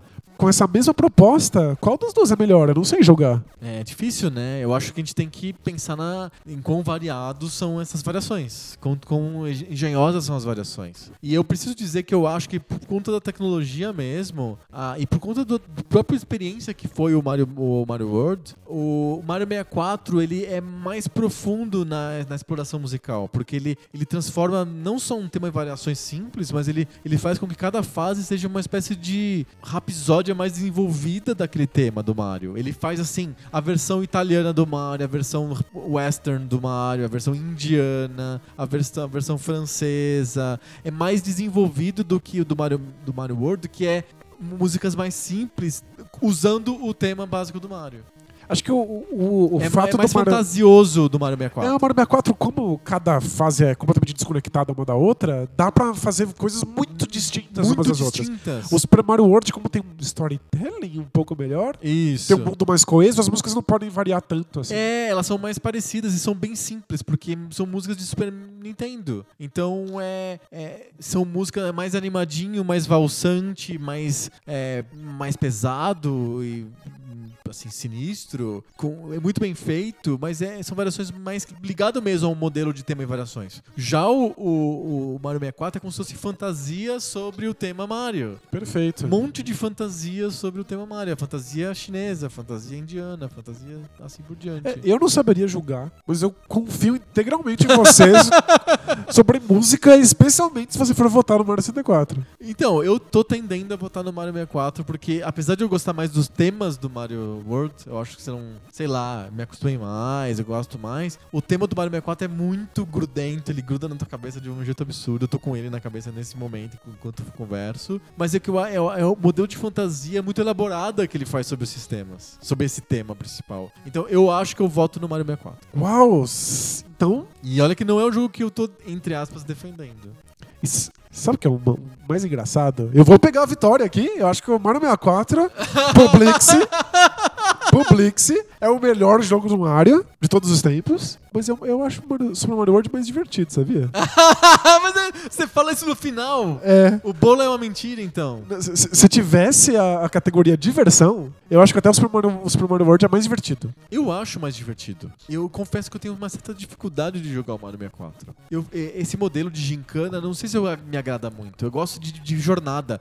Aliás, eu já falei isso no Poco Pixel, é um motivo recorrente do Poco Pixel eu falar do sensação de jornada, né? Eu gosto de jogos que me dão sensação de jornada. O Mario World me dá muita sensação de jornada. Porque esse storytelling bobo que ele cria me dá sensação de jornada. Eu entendo. O Mario 64 não, eu tenho, parece que eu tô na festa do fim de ano da escola. Mas eu, eu gosto da ideia, pra mim funciona melhor, porque eu gosto de explorar. Eu gosto de tentar descobrir onde está o desafio. Faz sentido, faz eu gosto de, ach- de, de ficar explorando as, a- as regras da física pra ir parar num lugar que eu achei que não podia e lá tá lá o- a última estrela que eu, que eu tava procurando. Então, tipo, eu acho um jogo melhor, eu acho um jogo mais inteligente, eu acho um, um jogo mais inovador, e- mais corajoso. Sim. Eu acho ele melhor em todos os aspectos. Agora, a diversão pura e simples, acho que o Super Mario World. Apagar a cabeça e simplesmente jogar. Super Mario World é muito mais fácil de jogar e gargalhar e falar caramba, que legal. O, Sup- o Super Mario 64 exige um certo distanciamento. E você você- tem que jogar pensando assim, caramba, como isso é inteligente. Caramba, olha como isso criou tal coisa. Olha como isso, isso deixou legado. É de, É de- mais raci- você precisa racionalizar, assim. Quantos, cinco, quantos Superman de Atari você dá para o, o conceito do Mario 64? De 1 um a 5 Supermans de Atari. Olha, é quatro Supermans tá- de Quatro Atari. Supermans de Atari. Eu defendo muito esses jogos que são jogos conceito. Eles É. são muito difíceis de serem feitos. E- Como o Superman do, do Atari, ele é um pouco difícil de ser jogado também. Não só de ser é, feito. não, acho que o Super Mario World envelheceu muito melhor. É muito mais fácil e gostoso de jogar. Ele é um jogo, né? Ele é um- Não, eu acho que o Mario 64 é, é, é, é um jogo que você consegue jogar com prazer muito mais do que o Super-Homem. Não, de verdade, ficar parado com o su- com- no Super Mario 64, pulando de um lado pro outro, Já é legal. experimentando com a física dos pulos já é divertido. Sim. O pulo triplo e tal, é su- su- gostosíssimo. É, ele só não é tão divertido quanto o Super Mario World, mas é melhor. Então, Publix, Publique-se! por 3 a 2 Super Mario 64 é o melhor jogo do Mario de todos os tempos. Verdade. G- é, ganhou. Nos critérios. Se a gente tivesse feito os critérios da revistação Games mesmo, vamos ver como que ficaria É. a votação. Os critérios da revistação Games são gráficos, som, desafio e diversão. damos pro Super Mario World. Som, Demos pro Mario 64. 64. Desafio, a gente não falou. A gente não falou. E diversão você acabou de dar pro Mario World. Isso. Tá 2x1 pro Mario World. E- e De desafio, qual que é o melhor? Porque desafio não é um jogo, não é um jogo mais difícil. É o jogo que propõe os melhores desafios e que tem a melhor curva de aprendizagem e a curva de desafio. Será que é isso que o editor original da Ação Games pensou? Quando ele é desafio? É. Ou, então- ou é só. Ah, o jogo é muito difícil 10. É o jogo isso. é muito fácil 0. É Eu acho isso? que É isso. Ninja Gaiden e Desafio mil. Battletoads é 10. É isso. Acho que não, acho que é um desafio justo. É, não é 10, é chocante. Lembra que ele- os- Muito bom. é, as notas da Ação Games são é, fraco, bom, chocante. Eu acho o desafio do Super Mario World mais justo. As coisas são difíceis porque elas são pensadas para serem difíceis e elas vão ficando progressivamente mais complicadas conforme você vai ficando melhor. Sim. Mario 64, um grande parte do desafio é você, já li- começa de cara, né? é você lidar com o 3D. É verdade. Você lidar com. Entender aquele mundo, Situar aquilo. aquelas, aquelas gincanas que você tem que fazer. Exato. Algumas coisas. E como você fica meio solto, porque você pode fazer qualquer um dos desafios na fase, pode ter coisas que já serão muito difíceis logo de cara. Embora o jogo tente fazer uma progressão, eu acho que o Super Mario World é mais justo. Também acho. O Super Mario 4 é um pouco mais caótico. Também acho. Então, nos critérios originais da revista Ação Games, o Mario World ganhou de 3 a 1 Ganhou nada, porque Mas são critérios originais, não são os critérios universalmente a aceitos. gente não sabe o que é a, a- a- a dificuldade. Podia simplesmente ser, ah, o Mario 64 é mais difícil. Pronto, ele é chocante. É Aí chocante. Ele ganha. Sei lá o que quer dizer Tá isso. bom, então a gente definiu aqui que o Mario 64 é o maior Super Mario de todos os tempos. Pelos critérios universalmente aceitos da revista Ação Games. Isso. Não, os os, da revista critérios da Ação Ação Games. Exato. Muito bom. Olha só, eu perdi a, a terceira vez que eu perco o- esse quando a gente faz desafio de entre jogos. A gente fez três desafios, Battle Todos Shenmue, Mario World vs Mario 3 e o Mario, Mario World vs Mario 64. Eu perdi os três. Caramba. Eu só, eu só sou bom de super trunfo, que eu, a gente fez É. Você ganha, dois eu ganhei você ganha os dois super trunfos. É. A próxima vez a gente faz um super trunfo de elementos do, do, do jogo que a gente tiver discutindo. Isso, em vez de Aí vê o que acontece, né? Esse gato com manteiga nas costas. Isso, Ele cai começa de a girar, pé, né? Ele vira um motor. Vamos ver. High five! High five. High five.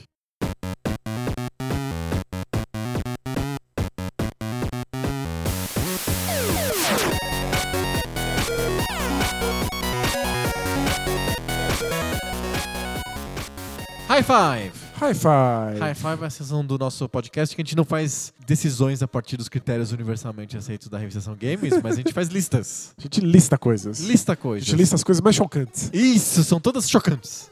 A gente- é A lista das coisas mais chocantes da história dos videogames. Não, é- essa semana a gente não vai falar sobre coisas chocantes, a gente vai falar sobre coisas que são meia boca. Coisas que não são lá muito. não são tão honestas. boas. Exato, não são muito boas. Qual, que é o- qual que é a lista dessa semana? A lista dessa semana é os menos piores jogos baseados em filmes. Ixi. Semana passada, a gente- semana passada não, o episódio cheio passado, que o episódio passado foi um almanac, a gente almanacou na semana passada. Foi. Eventualmente, eventualmente pedi- a gente é almanaca. é. Pedimos perdão pelo vacilo. escrever, fazer escrever na testa, né? Sou um podcaster vacilão. Foi só uma semaninha. Só uma semaninha, tipo, almanacou. Então, na- no episódio 96, a gente fez a lista dos menos piores jogos de super-heróis. Isso, porque é um jogo bom mesmo. né? Bom, assim, né? Não tem tantos. Filme é pior ainda. Porque é aquela história, né? Leia o livro, veja o filme, compra o disco e joga o jogo, né? É, a indústria quer fazer você continuar comprando produtos e produtos, Exato. produtos derivados das mesmas coisas. Então sai o- a história com a da Tartaruga Ninja, tem o desenho animado, tem o filme, tem o jogo. Você compra tudo, por favor. Vários filmes que nasceram só como filmes acabaram ganhando jogos, porque tem que fazer a vaca da leite. Até hoje tem os filmes mais famosos que ganham jogos Sim, sem dúvida. E, jogos, na maioria absoluta das vezes, esquecíveis. é, e- e muitas vezes não são esquecíveis porque são lendariamente horrendos. É verdade, eles são lembrados por serem tão ruins. Exato. Então é, é, um, é uma indústria que é perfeita pra gerar merda. Sim. Porque o jogo tem que sair junto com o filme. Verdade, porque Só que ele começa a ser feito muito depois. tem que ter algum filme para o cara poder fazer o, o jogo, né? Exato. De repente chega assim: olha, vai sair daqui a seis meses o filme tal. E a gente conseguiu os direitos, e agora a gente vai ter que fazer o jogo disso. O cara tem seis Se vira. meses pra fazer um jogo baseado num filme que não tá pronto. É, que ele nem viu, que ele E viu tem- só uns pedaços. E tem que sair correndo pra fazer isso funcionar. Então é receita pra desastre. Na ma- na- assim, 99% dos casos, os jogos são muito ruins. Vale lembrar que o lendário ET do Atari É um jogo de filme. é um jogo baseado em filme. Exato, ou Raiders of the Lost Ark do, do Atari também, que é também lendário, baseado no filme. É, é filme de. É jogo de capa. Sabe? o que Você compra pela capa? É isso. Ah, meu filho adorou o ET do Spielberg. Isso, aí você Olha compra lá, um o ET jogo, do Spielberg. é o ET do- tem o, o que tá escrito na capa? O ET, tá- tem a cara do ET. Pronto, Vamos levar. vou levar, e assim por diante. Então, jogo de filme é complicado, mas a gente se dignou aqui no Book Pixel a fazer, a elencar os cinco menos piores jogos baseados em filmes. Ok, agora eu tenho uma dúvida na hora de fazer minha lista. Tá, vamos lá.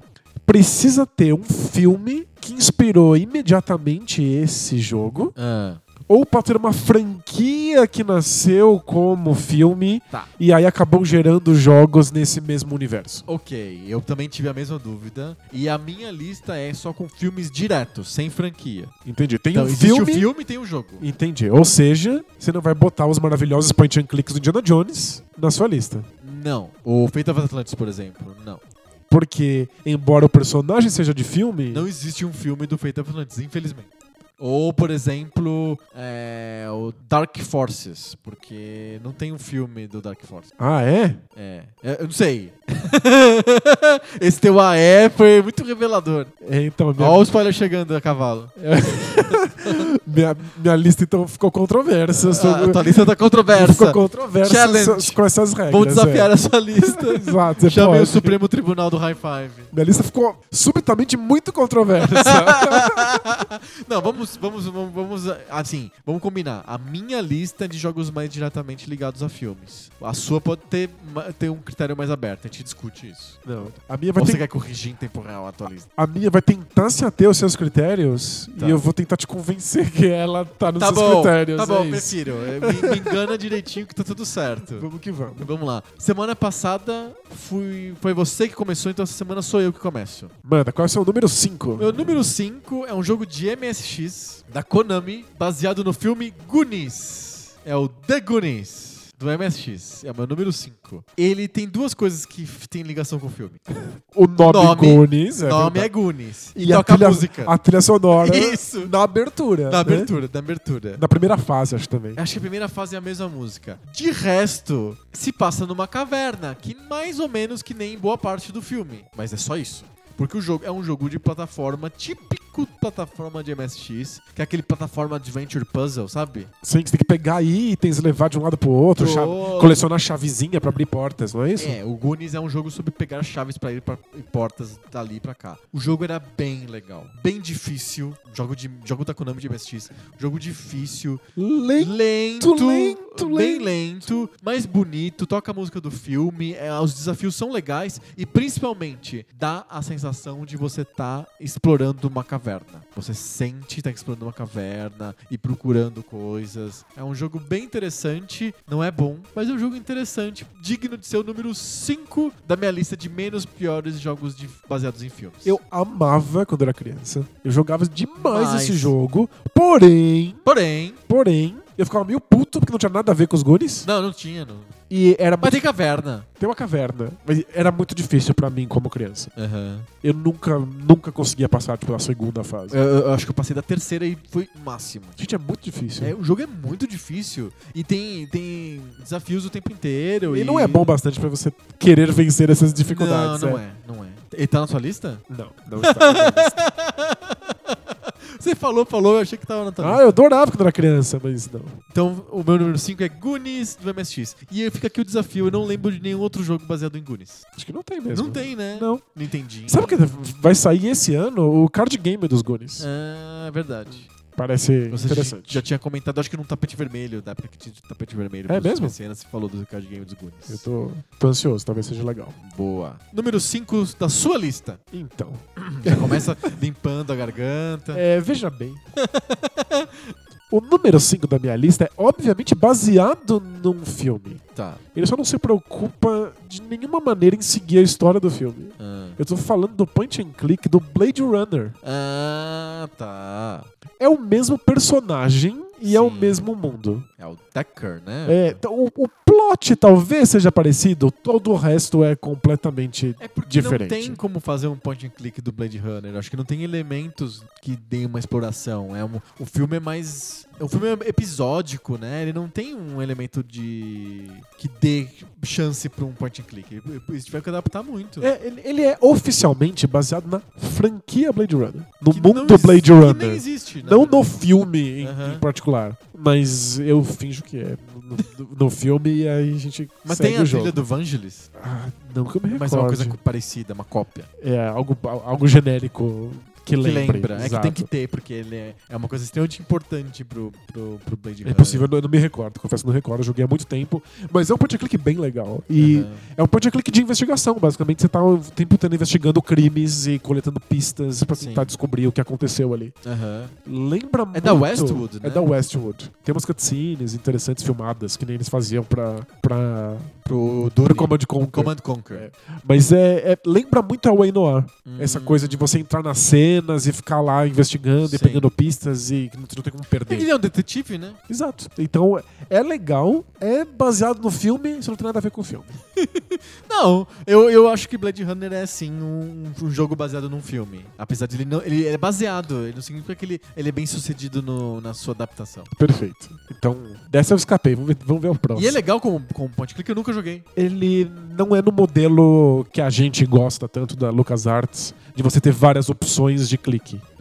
Você clica e ele interage com o objeto. É só isso. É tipo, é bem direto. Entendi. Mas se você levar em consideração isso, que eu acho que é uma, uma limitação, ele é muito legal. Ele tem inventário. Tem, tem, Ah. tem. Ah, Bem- então- É bem bacana. Legal, interessante, vou procurar. É difícil achar hoje em dia. Não tem os Abandonware da vida? Ai, eu, eu lembro que eu procurei e não, não, não encontrei. Sério? É, eu, eu joguei uma cópia em CD há muitos anos atrás. Aham, Interessante. Fica aí o número 5, então é Blade Runner da Westwood, o jogo pra PC. Pra PC, é um point and click de PC. Muito bom. Seu número 4? Meu número 4 é um jogo de Super Nintendo e ele é uma série. Eu tô colocando aqui a série inteira como se fosse um jogo, mas na verdade é uma série de três jogos, porque são jogos que refletem uma trilogia. Eu tô falando de Super Star Wars do Super Nintendo. Uau! É uma série de plata- jogos de plataforma de Star Wars e eles seguem fielmente o filme. E acho que é a coisa Cena a mais. cena, assim, é muito Isso, engraçado, é- nada a ver. É, é muito engraçado e acho que é a coisa que me chamou mais atenção desse jogo, porque é uma plataforma ok. Lembrando que a gente tá falando de lista de jogos ok. É, não, Não tem nada f- fantástico, extraordinário nas listas. tá muito longe de ser um bom jogo. é. Exato, é uma plataforma ok. Mas tem muitos fãs. tem, muito- muitos fãs tem um por cult causa do following- filme. É enorme. Tem um cult following gigante. Os três filmes, os três jogos, principalmente o segundo, que é o Super Star Wars e The Empire Strikes, Strikes Back, igual, né, o- igual o dos filmes. E é- ele é da época que o Super Star, o Star Wars chama Star Wars só, né? É, The Last Hope, não sei o É, quê. sim, entendi. É, só Star Era Wars. Super Star Wars, o Super Império Contra-Ataca e o Super Não, é, era Retorno de Jedi. Super, Super Star Wars, Super Star Wars, o Império Contra-Ataca e o Super Star Wars e o Retorno de Jedi. Perfeito. E são jogos, assim, difíceis, plataforma. difíceis. mu- aliás, bem difíceis. Tiroteio, eu lembro. Tem As- tiroteio, tem espada, tem um monte de buraco pra você cair, criaturas estranhas pra você lutar. Às vezes ele Mas lembra eles- mais contra do que ele lembra um, um Super Mario. Isso, assim, né? ele lembra um, lembra um Run and Gun em vários aspectos. É. E eh, o que as pessoas gostam é porque ele, ele é um dos poucos jogos de filme que não ficam só na atmosfera do filme. Ele conta a história nas fases. Só que nada a ver. Do tipo, tem uma cena em que o Luke Skywalker anda em direção a um speeder. Isso. Aí tem essa cena no jogo, mas aí tem um milhão de minhocas enormes tentando É, matar ele ele. adapta, exato, ele pra dá um ter monte jogo. de tiro em inimigos, aí chega no speeder. É, sabe o que ele me lembra? É, eu vou fazer uma analogia bizarra. Vamos lá. E sabe quando a escola de samba faz enredo que conta alguma coisa? é isso. É co- Ele conta a história do filme, só que sim, alegoricamente. Entendi, sabe? muito alegoricamente. Isso, mas ele conta, e as pessoas ficam fascinadas porque é um jogo que conta aquela história do filme. Mas tem gente que gosta da jogabilidade, tem gente que gosta do desafio. É um jogo difícil mesmo. Foram relançados, os três foram relançados num pacotão para os videogames de nova geração. Legal, não sabia disso. É, ou seja, tem gente que joga isso aí até hoje. Interessante. É, eu, eu, go- eu gosto, assim, com ressalvas. Eu acho que ele é mais marcante pelo fato de ele recontar alegoricamente a história dos filmes, e de três filmes, e de filmes importantes. Então eu acho que é um jogo que tem um, um valor diferente, assim. Mérito pra ele de estar recontando as cenas. Tem o Indiana Jones exatamente no mesmo modelo, Sim. em que vai contando cena a cena e nada faz sentido, mas eu não acho que são jogos bons em absoluto, assim. Eu, eu entendo que tem pessoas que gostam muito, mas são jogos que nunca Eu funcionaram concordo, pra mim. com, eu concordo totalmente, mas é que como a gente tá numa lista de jogos menos piores, ele cabe como número 4. Super Star Wars da série toda. Boa. E o teu número 4? Meu número 4 também é do Star Wars. Olha só. Só que aí, aqui começa a ficar polêmico. De novo. É, eu, eu estou falando de um jogo que se passa um pedacinho de um filme do Star Wars e a maior parte dele entre dois filmes do Star Wars. Ah, Eu tô falando do Star Wars Rogue Squadron do ah, 64. Sim. Você joga um pedacinho de cena ali do, do, do primeiro Star Wars, mas Uhum. o resto se passa entre o Star Wars e, o Império Contra-Ataca. aham. Então, ele não é exatamente de um filme, ele é um Mas ele- buraco de um filme. Mas ele é canônico? Hoje em dia, nada mais é canônico desde que a Disney comprou. Ah, a Disney destruiu esse negócio de canônico não canônico. É. Não, a Disney diz que só é canônico agora os filmes e as séries feitas pela Disney e o que, o- a série Clone Wars que tinha sido feita antes. Todo o resto, Ah. todos os jogos, quadrinhos, Os livros, tinha os bilhões de livros, livros. Tudo virou farofa não canônica. Ah, é? Isso. Agora é só Clone Wars, as duas séries Aham. e tudo que a Disney fez. E os filmes, né? E os filmes, claro. É, e os filmes. E os filmes. Caramba, que chatos. Então os jogos não são mais canônicos. E eles tinha fizeram. alguns jogos quando era da Lucas, da Lucas Games, da, da Lucas Arts, é, antes Lucasfilm Games, é, e os jogos eram com obrigação de serem canônicos. É, né? sim, tem. Acho que tem um outro jogo do, do- do Star Wars no 64 que é canônico e isso acontece é, entre para contra-ataque e Retorno do Jedi. É, eles, eles fazem assim pra não interferir na história dos, dos filmes. Isso, mas tapar os buracos. né, que a gente não Exato. viu. É, eu fico então com Rogue Squadron. Eu acho que é um jogo legal. Porque todos, todos da lista são assim, né? Le- É. Legais. Ele, tem um pro- ele sofre um problema muito grave no 64, que é falta de visão de, de horizonte. Então você tá- você tá É pilotando a nave e de repente surge uma nave na tua cara, aí você tem que destruir ela. Tipo, não dá pra ver nada muito longe. Quantos jogos de nave já já foram feitos de Star Wars? 400. Milhões. Esse é um dos melhores. Do PC tem um monte, tem lá o Jedi Knight. Não, Jedi Knight não, é o Os TIE, TIE, TIE Fighter, Fighter e tem o. O X-Wing. X-Wing, isso. São legais. E o Rebel Assault. Re- É é verdade. Eu, eu gosto mais do Rogue Squadron, mas ele é baseado num filme, mas se passa a maior parte do tempo num buraco entre filmes. Sim. Então, por favor, aceite. Não, ah, tá, tá aceito. Tá aceito? Aham. Ótimo. A Disney não aceitou, mas eu aceitei. Quem que é a Disney?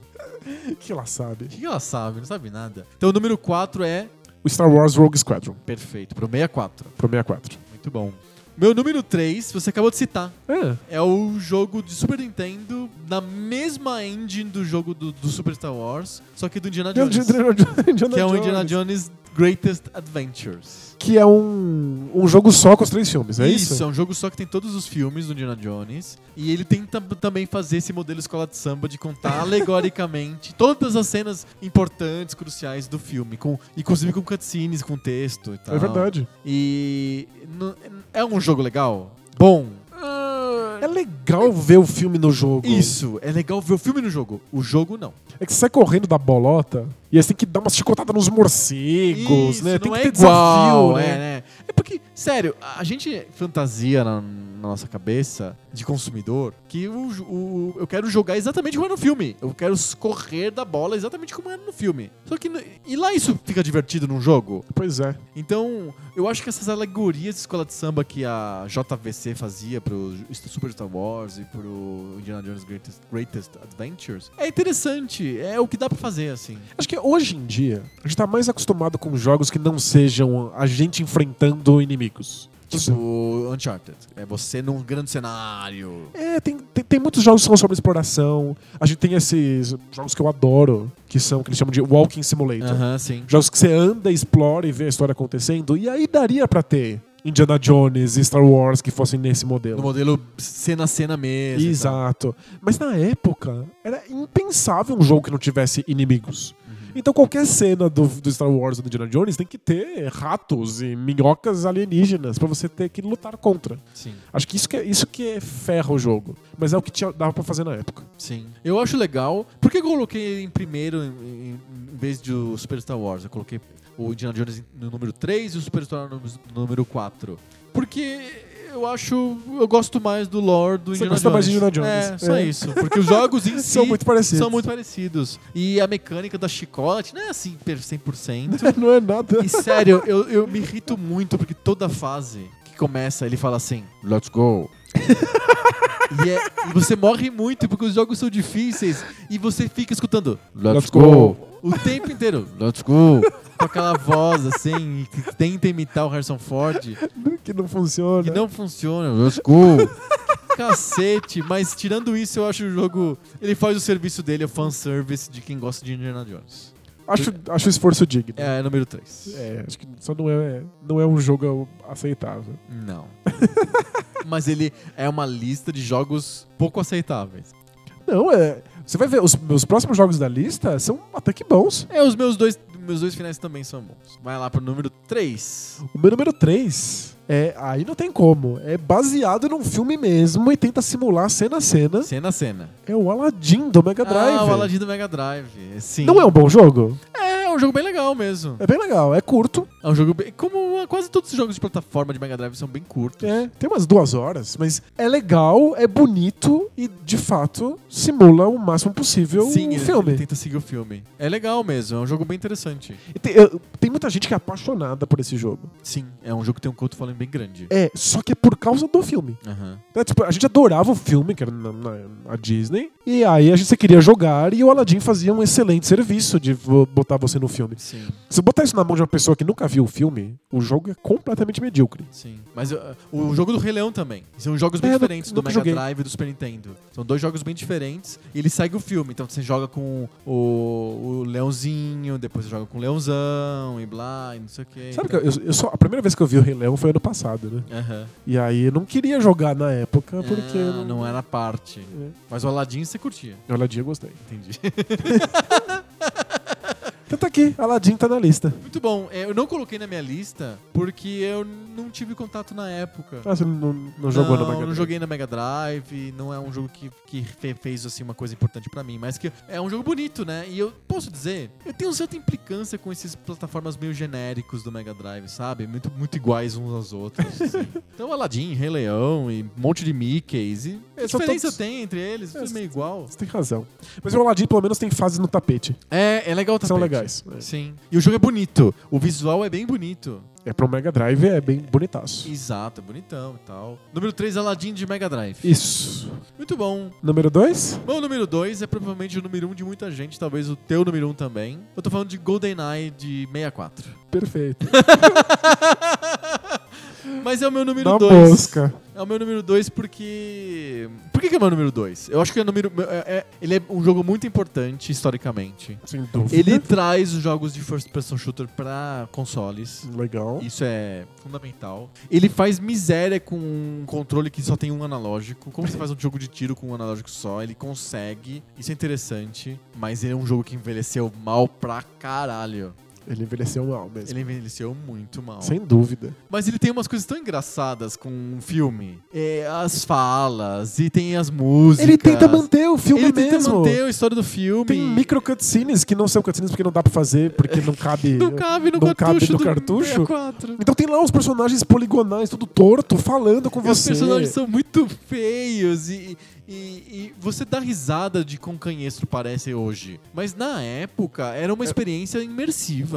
Era sensacional. Era jogar cenas do filme de, de fato. E o James Bond tinha que proteger lá a Natália Fidorov da Simonova. É, E aí exato. no jogo ela tava ali existindo, tinha que proteger ela de verdade. Ela era uma imbecil completa Uma no jogo. chata. E pulava na frente de todos os tiros. Você e deixar tinha ela que- viva era a coisa mais difícil do planeta. Mas eu senti que eu tava realmente protegendo a personagem do filme. Sim, É que era a foto da personagem do filme colada como textura num polígono torto. exato. Mas é na época era realmente impressionante. Não, era legal e, e- e dava uma sensação de imersão dentro do filme, de, e de imersão naquele universo, de você dar tiro nos personagens. É E divertido. era, era bom, os desafios eram bons, as Sim. missões, o grau de dificuldade, o E multiplayer. realmente trazia o filme pra, pra, pra você. Eu acho que, diferente do Indiana Jones e do Super Star Wars, que fazem a alegoria carnavalesca do filme, Não, esse é o filme mesmo. esse né? é o filme mesmo. Tem porque a- é o James Bond, afinal de contas, né? Você dá tiro. É, né? faz mais sentido. Tem umas. Ele fa- faz como mete umas liberdades, assim, pra, Não, claro. pra- pra né? caber, mas todas elas fariam sentido se estivessem no filme, não é nada absurdo. É um baita jogo, jura que não é seu número um? Não é o meu número um, porque eu acho ele um pouco injogável hoje, e o meu número um é totalmente jogável. Tá, eu já vou descobrir. Esse é o. Tô muito curioso. Meu número 2 é o GoldenEye 007 do 64, Animal. que é um jogo que é, acho que talvez seja o jogo número 1 um de 99% das pessoas que fizerem lista de jogos de filmes. Sabe por quê? Porque eu deveria. É porque eu sou estranho. V- Vou descobrir aí. E o teu número 2? Meu número dois é outro jogo de Star Wars. Olha só. Só que esse tá no filme. Até porque só está no filme pra que possa ver o jogo. Eu tô falando do Star Wars Episode 1 Racer. Quem assistiu o episódio Perfeito 1? pro jogo. Tem aquela cena de corrida imbecil que não faz absolutamente nenhum sentido tá ali. pra que que tá ali, né? E aí passam os carros correndo e de repente surge o povo da areia e começa a atirar nos carros como se eles fossem pagos pra serem desafio da, da, da pista. Sim. Aquilo é a coisa mais videogame do mundo. Aquilo é pro videogame. é feito para o videogame e o jogo é impecável. O jogo realmente faz Jogo é exata... pra qual console? É, ele é multiplataforma, eu tô Aham. colocando a versão um pouco pixel dele aqui, Que é que é pro 64. 64. Ele saiu um pouco depois, na su- sua melhor versão, para Dreamcast. Dreamcast. Tem pra PC também, versão ok. É, ele é exatamente o que o filme mostra. Toda aquela emoção ridícula de você ter que tomar decisões muito rápidas e o motor pifa e você tem que ficar tentando religar o motor e tem um visorzinho muito mequetrefe que mostra que o motor tá vermelho ou verde pra dizer se Aham. ele tá indo bem ou não. Tudo isso tem no jogo, porque o filme É criou o jogo. o jogo. É, o filme é o jogo. O episódio 1 tem um monte de personagens que estão ali pra virar boneco, Sim. um monte de roupas estão ali pra virar novos bonecos do boneco e essa cena que tá aí pra gente ter o jogo de videogame. É, é um jogo feito na sala de reunião. É. Em outras palavras. No arcade, esse jogo você, você joga com as mesmas manoplas do filme. Deve É, ser uma muito experiência louco. incrível, Deve né? ser animal. Mas no 64, que é a versão de console que eu joguei, ainda é muito legal. Todos os personagens, todas as falas, todos os cenários e muitos mais cenários que não estão E no é um jogo filme. de corrida. É um jogo de corrida, é um jogo bom de corrida. Sim. um jogo, aliás, muito parecido com o F-Zero de 64, que é um baita F-Zero. É um F-Zero bem legal, mas não tão bom quanto o do Super Nintendo. Ele A gente decide no episódio 233. 233, a gente faz F-Zero do Zero. Super Nintendo quanto F-Zero do 64? Isso. Eu acho que eu gosto mais do 64 mesmo. já, já, já temos nossos lados. né? Perfeito, o meu é do Super Nintendo, já, já tá falado. 223. Mas ó, o, o, o episódio One Racer é um baita jogo de corrida. Legal. Ele só não tá no meu número 1 Porque eu gosto do GoldenEye, porque né? o GoldenEye é muito foda. Sim. Qu- Qual é o seu número 1? Meu número um é um jogo de filme, diretamente vindo de um filme. Inclusive, segue a história do E filme. que é jogável hoje em É dia. jogável hoje em dia com, com poucas concessões. Você, claro, você sofre um pouquinho porque não é super moderno, é um jogo antigo, mas ele é jogável hoje em dia. Você se diverte, você tem desafio, você dá risada. E É um jogo de verdade hoje e eu estou falando de Indiana Jones e a Última Cruzada de PC, o Adventure Point and Click da LucasArts. Ah, eu tinha esquecido completamente que tinha um point and click que era do filme. E ele segue a história do filme direitinho, com puzzles que não estão no filme, porque afinal de contas, se você assistir o filme e você quer saber de tudo que acontece no jogo, não tem graça é um Adventure Point and Click. Mas o jogo é um, é um Adventure Point and Click da mesma época do Monkey Island. Ele é um jogo bom. Ele é um jogo excepcional. Exato, da São mesma ótimos puzzles e são puzzles que fazem você sentir che- O Indiana Jones. a versão inteligentona do Indiana Jones. Exato. Aquelas cenas em que o Indiana Jones tem as sacadas no filme e que ele encontra as coisas. Sim. É, é vo- é o Indiana Jones detetive que aparece no, no- no- no pu- nos puzzles do, do, do la- Eu ia falar Fate of Atlantis, mas não é. Do Last Crusade. É que o Feito of Atlantis é bem melhor. O, o Fate of Atlantis é um jogo incrível, maravilhoso, um dos melhores Adventures Point and Click, mas não é de um filme. É, aí por isso eu desconsiderei, tirei da Eu ta- minha lista. Eu, ta- eu também não coloquei na minha lista, porque senão eu colocaria o Fate of Atlantis. Mas tem toda razão. Mas o Isso- Last Crusade, ele é muito bonito, é, ele é muito divertido, tem um monte de coisas que você faz a mais. O Fate of Atlantis, ele é um pouco mais... É, que é uma, uma- é uma tendência muito engraçada. Os Adventures da LucasArts, no começo, eles são... Os cenários são mais densos, tem um monte de piadas que você pode fazer dentro de cada tela. Interagindo com as coisas, simplesmente. é. Isso, você... por Não serve pra exemplo, nada, mas é, uma- mas é engraçado. é engraçado. Então, por exemplo, logo a primeira cena do, do Last Crusade, você tá no, no- na faculdade. Então você pode entrar no ginásio onde tá o pessoal lutando e você pode bater no sininho. Isso interrompe a luta. Acontece alguma coisa porque você bateu no sininho. Nos adventos posteriores da LucasArts, eles tentam diminuir pra você ter só- só coisas do puzzle. Não tem nada muito só piada ou só cenário. E esses adventos mais antigos, o Monkey Island é cheio disso Sim. e tal. Então, é, o, o Last Crusade, ele é da mesma fonte, da mesma, da mesma origem do, do Monkey Island. Eles são con- contemporâneos. É um jogo muito legal. Você Muito. consegue jogar ele hoje com prazer. A interface é uma interface antiga, mas a do Monkey Island também é a mesma interface antiga. E conti- é, é jogável e maravilhoso até hoje. Do- Até hoje é um baita jogo. Eu acho, eu acho o Fate of Atlantis melhor, mais moderno, mas é muito legal e é o meu número um porque ele é, ao contrário do GoldenEye, ele é divertido hoje. Baixa lá no, no ScanVM, lá no emulador lá da LucasArts, baixa o jogo ou compra no GOG, não sei se tem versão no GOG, sei lá. Joga porque é legal até hoje. Você tem toda a razão. Last Crusade, um baita jogo. Tô mordendo minha língua. Deveria ser meu número um. esqueci que ele existia. Ele é, é número um hoje. Talvez na época do GoldenEye, não. GoldenEye é incrível e tal. Mas ele não vai, você não consegue jogar ele hoje. GoldenEye Não, não dá, pra jogar. não. Na época, GoldenEye era absurdo. E eu joguei muito mais horas de GoldenEye do que eu jamais joguei um point and click na minha vida. Não, total. E, e jogou mais que qualquer outro jogo de 64, talvez. Talvez Provavelmente, eh, é. rivalizando com o Mario. Talvez você jogou até mais que o Mario. Acho que sim. Acho que por causa do multiplayer, eu joguei mais, mais GoldenEye. Sim, e pensa hoje como que é o Mario contra o GoldenEye. Meu, Nossa, o Mario envelheceu muitíssimo bem, GoldenEye envelheceu muitíssimo mal. Muito mal. E eu acho que o Last Crusade, ele envelheceu bem. É um jogo bonitinho, gostoso de Tem jogar toda até razão. hoje. Tira o Rogue Squadron da minha lista, que era polêmico mesmo, porque quase não, quase não tá no filme, e aí minha lista agora tem o o Indiana Jones. Que- que- Não, eu vou, eu vou publicar a lista que você falou, a original. Que merda. Fica aí como esquecimento. Esqueceu do Last Crusade. É que o Fate of Thrones é tão legal que ele meio que Exato. dubla a percepção. E foi o que passou na minha cabeça. Ok, eu tô- eu não posso botar o Feira of Atlantis porque não é baseado num filme. Exato, aí você esqueceu que tem o Last Crusade. E aí, olha só, minha lista tem dois Indiana Jones e a sua lista tem dois Star Wars. Acho que isso significa alguma coisa. Que a gente gosta muito De do. Indiana Jones e e de Star, Star Wars. Exatamente.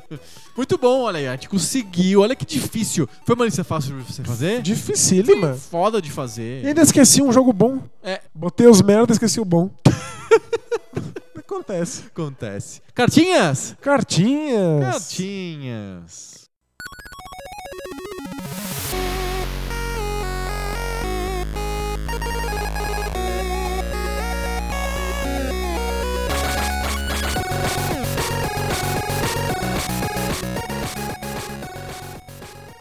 Let's go.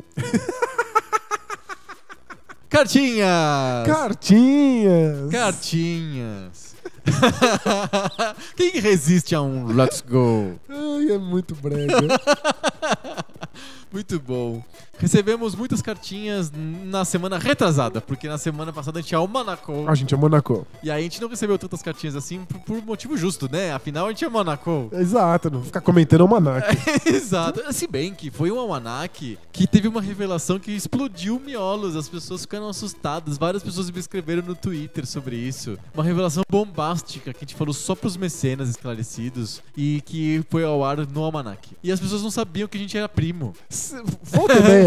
A cada ano bissexto, alguém descobre que a gente é primo É. e fala: caramba, não sabia. É, Mas não foi a Isso. primeira vez que a gente não, falou. Não foi, mas sei lá, escapa aí. Nossa, por conta do episódio eh, Almanac, um monte de gente escreveu. Uau, é sério? Não sei o que. E eu adoro que um monte de gente fala assim: nossa, agora tudo faz sentido. Tudo faz sentido, é, tudo encaixa, foi uma revelação, né? Muito bom. O Lone Player escreveu pra gente, ele chamou a gente de Poco Pixians. Eu achei legal. Legal, bacana. Bacana, gostei. Ele, ele, fa- ele corrigiu umas groselinhas que a gente falou no High Five de jogos de super-heróis. Ok. Ele disse que o primeiro jogo que traz luta um contra um com pulos e personagens que voam e tal, não foi o Marvel Super Heroes, foi um jogo anterior que é o X-Men Children of the Atom. É legal. É verdade, é um jogo anterior mesmo ao Marvel Super Heroes. E que é bem bom também. É um bom jogo. Eu preciso ter posto na minha lista. Ele envelheceu menos bem, eu acho. É um jogo um pouco mais sofrível pra jogar hoje, o, o Children of the Atom. Mas, o, o- mas é um jogo legal mesmo assim. É legal. E ele realmente tem super pulos e saltos e coisas desse tipo. Legal, boa. Movimentação vertical. Bom, bom lembrar dele. E, do, e ele também corrige que no Marvel vs Capcom eu falei que tinha. ah, Os especiais eram mais fortes conforme você ia acumulando. Aham. Você é lutando e acumulando especiais, você não vai gastando, aí eles ficam um super, ultra, mega golpe. E diz que não é bem isso. É que você, com, com mais níveis, você consegue f- soltar especiais combinados ou chamar o teu, teu colega e fazer um especial com os dois personagens ao mesmo tempo. Entendi. Que legal, que é super épico e bagunçado, ninguém sabe o que tá acontecendo na tela. Nossa, tá. é uma zona absurda. assim, Esse jogo é muito zona. zona. esse jogo é, é putaria até não poder mais. E é muito bom. É maravilhoso. Marvel's Cup. Tô chorando só de pensar no Marvel's Cup. Sai uma lágrima. E ele fala também que no- a gente falou que o me- os únicos jogos bons de Batman são os jogos do Nintendinho e o- a série Arkham. Ele disse que também tem, ele acha ótimos os jogos Return of the Joker e o Adventures of Batman and Robin, que são os jogos de Nintendinho baseados, Baseados no desenho. um é no de- baseado no desenho No Animated e o outro Series. é a continuação do Batman. O Return of the Joker é a continuação do Batman. O do Animated Series eu acho um, um beat'em up digno, mas completamente normal e Esquecível, esquecível. Eu não é. gosto muito. O outro eu não conheço. O Return of the Joker, ele, é- eu acho ele bem pior do que o Batman original. Mas é do Nintendinho É ainda? do Nintendinho. É, é, é do Nintendinho. O Adventures of Batman Robin é do Super Nintendo. É, o Return of the Joker, ele é bonito, igual coisa, com personagens grandes, maiores do que o do Batman primeiro, mas é meio lento e ele não resolve muito bem as coisas. Eu acho que ele é caça-níquel. Porque o primeiro foi um baita sucesso. Porque o primeiro foi um, bom su- um grande sucesso e aí eles quiseram fazer um jogo 2. Faz sentido. Mas eu não, não consigo opinar porque minha memória do Batman é minúscula, É, é, desse exato. Batman Nintendinho. Exato. É, tá prometido rejogar junto com Donkey Kong. Isso! Vamos fazer ó, jogar o Donkey Kong e o Batman do Nintendinho, que são Isso. O o Batman é um, é um jogo incrível. Eu gosto demais do Batman do Nintendinho. O Donkey Você acha que Kong- ele vai envelhecer bem? É, sim. Eu jogo ele até hoje. É mesmo? Gosto, ele, eu- ele é divertido. Legal. ele- que nem o Ninja Gaiden, você consegue jogar ele hoje. Nossa, sem dúvida. Quer dizer, não consigo, né? Não, é muito difícil. Eu não consigo jogar Ninja Gaiden hoje, mas não conseguia há Na época 10 anos Ah, é, também, atrás. então é. não muda nada. E o, o Lone Player também mandou o high five dele. De jogos menos piores de Super-heróis. super-heróis. Número 5, Boogerman. É que ele é um super-herói, só que Inventado, é né? um super-herói que só existe no jogo, eu não tinha pensado nisso, é verdade. É, mas é um super-herói. E- e é, é um daqueles jogos feito pra criança que gosta de fedor. Sim, sim. Ah, criança que gosta de comprar o boneco fedido. Exato. Mas Porque ele o- tira a meleca do nariz. Isso, tal. mata os, mata os inimigos soltando pum. Tipo, eu não tenho absolutamente nenhum carinho por isso e nunca vou dar risada de uma piada de pum na minha Piada vida. de pum. Mas o jogo é bom. O jogo, é, bom o jogo de é bom, verdade. a jogabilidade é boa. Não deveria. É estranho porque é um personagem grande, gordo, que fica saltitando e devia ser estranho, desajeitado. Não, funciona, é legal. O jogo é bom, não, fa- não, não faz nenhum sentido. Sim. Número 4 é Adventures of Batman Robin, que é o beaten up do Super Nintendo com, da série animada. É, acho, acho digno. Ok. Número 3 é o Spider-Man and Venom, que é o, a- é o Separation Anxiety. Que é um beat'em up é um também. beaten up também. É um bom jogo Eu- pra beaten ups. Bonito. Bonito. Os gráficos são bonitos, a jogabilidade... É beaten up, É. você aperta botão, chama, É. bota na mão do gato, o gato aperta os botões e joga junto com você. Tá tudo Legal certo. pra quem tem gatos. é. É, Exato, gatos, cachorros ou papagaios. papagaio é bom que ele vai falando também enquanto joga. É um fala e joga com o papagaio. Aperta o B, aperta o B. O número 2 é o Spider-Man do PlayStation. Mas não é pouco pixel. É, ele é do final da vida do PlayStation? Do com- Talvez o é primeiro, que o ou seja, no Pixel começo. É. O famoso é o Spider-Man 2, que inclusive é baseado no filme. Sim, é, é um jogo de filme. E que é mundo aberto e, e Dizem bastante, bastante interessante, embora não muito polido. Mas eu tenho certeza que pelo menos o 2 ultrapassa nossa barreira pouco pixel. Pa- não, o 2 passa com certeza. Eu acho que o 1 um, não. O um- eu não sei como é que é esse 1, um, esse primeiro Spider-Man. É, eu também não. Não lembro. Eu lembro do 2. e é, o pessoal elogia bastante os, fi- os jogos bem modernos do Homem-Aranha, de mundo aberto. O pessoal gosta bastante. Eu confesso que eu nunca frequentei. Não saberia comparar com o Arkham, por exemplo, que é um, um dos jogos que eu gosto. É, e vai sair um novo agora. né? Isso, exato. Da mão do pessoal do Infamous. Vamos ver o que vai acontecer. Exato. E o número 1 um dele é o X-Men Mutant Ac- Apocalypse. Que eu acho que é uma plataforma beaten up do, do Super Nintendo. Vamos, vamos pesquisar aqui pra ver se a gente não tá falando besteira. Mu X-Men.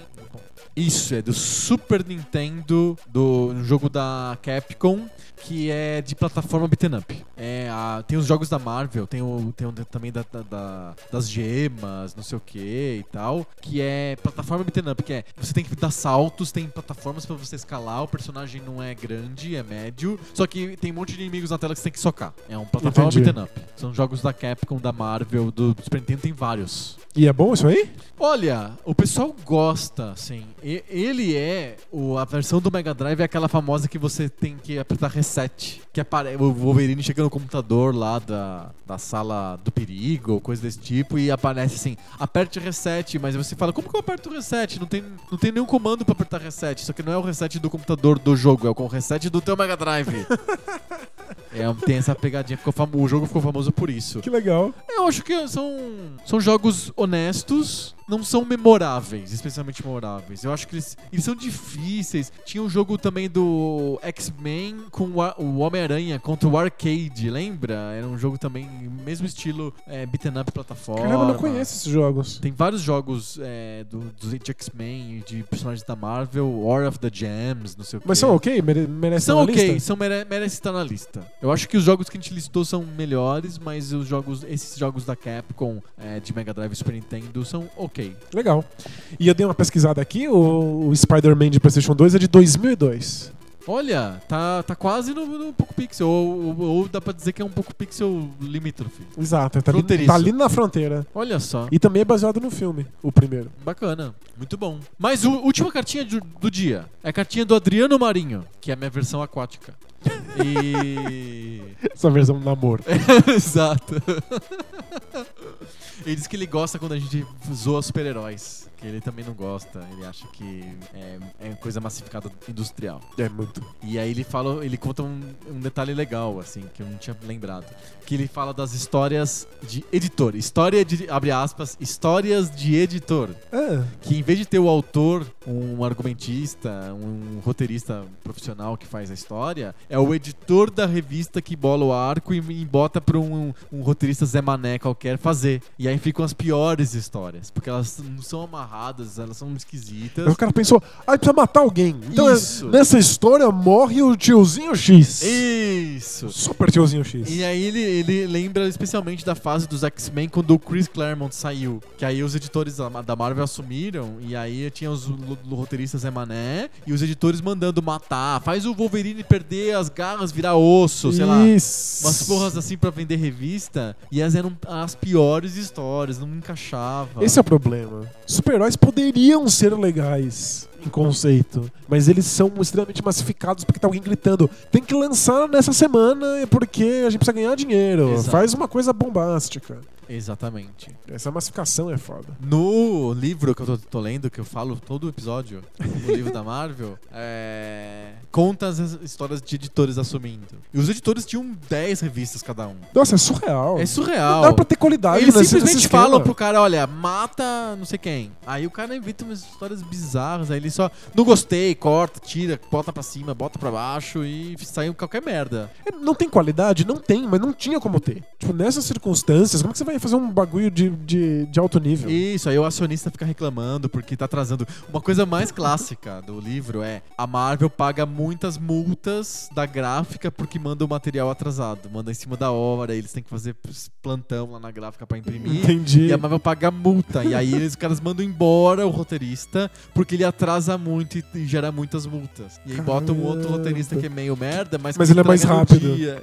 Isso. Ah, que, que absurdo. Sim. Aí sai esses cocô, hein? É, é, Merecido. né? é mega ruim. Tem que sair ruim mesmo. É mega ruim, não tem como achar bom. Quer dizer, o, o gênero dos super-heróis tem coisas boas, mas não na linha. Isso, não assim. é. É, Nesse modelo é inviável que se saia bom. não, não tem como. Se sair bom, é se foi sem querer.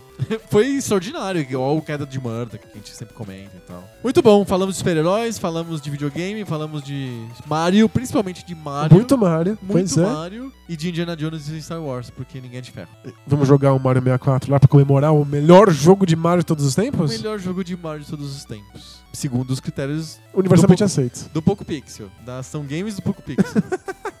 Muito bom! Semana que vem a gente volta então com mais papo novo. Sobre o videogame velho. Valeu! Tchau! Let's go.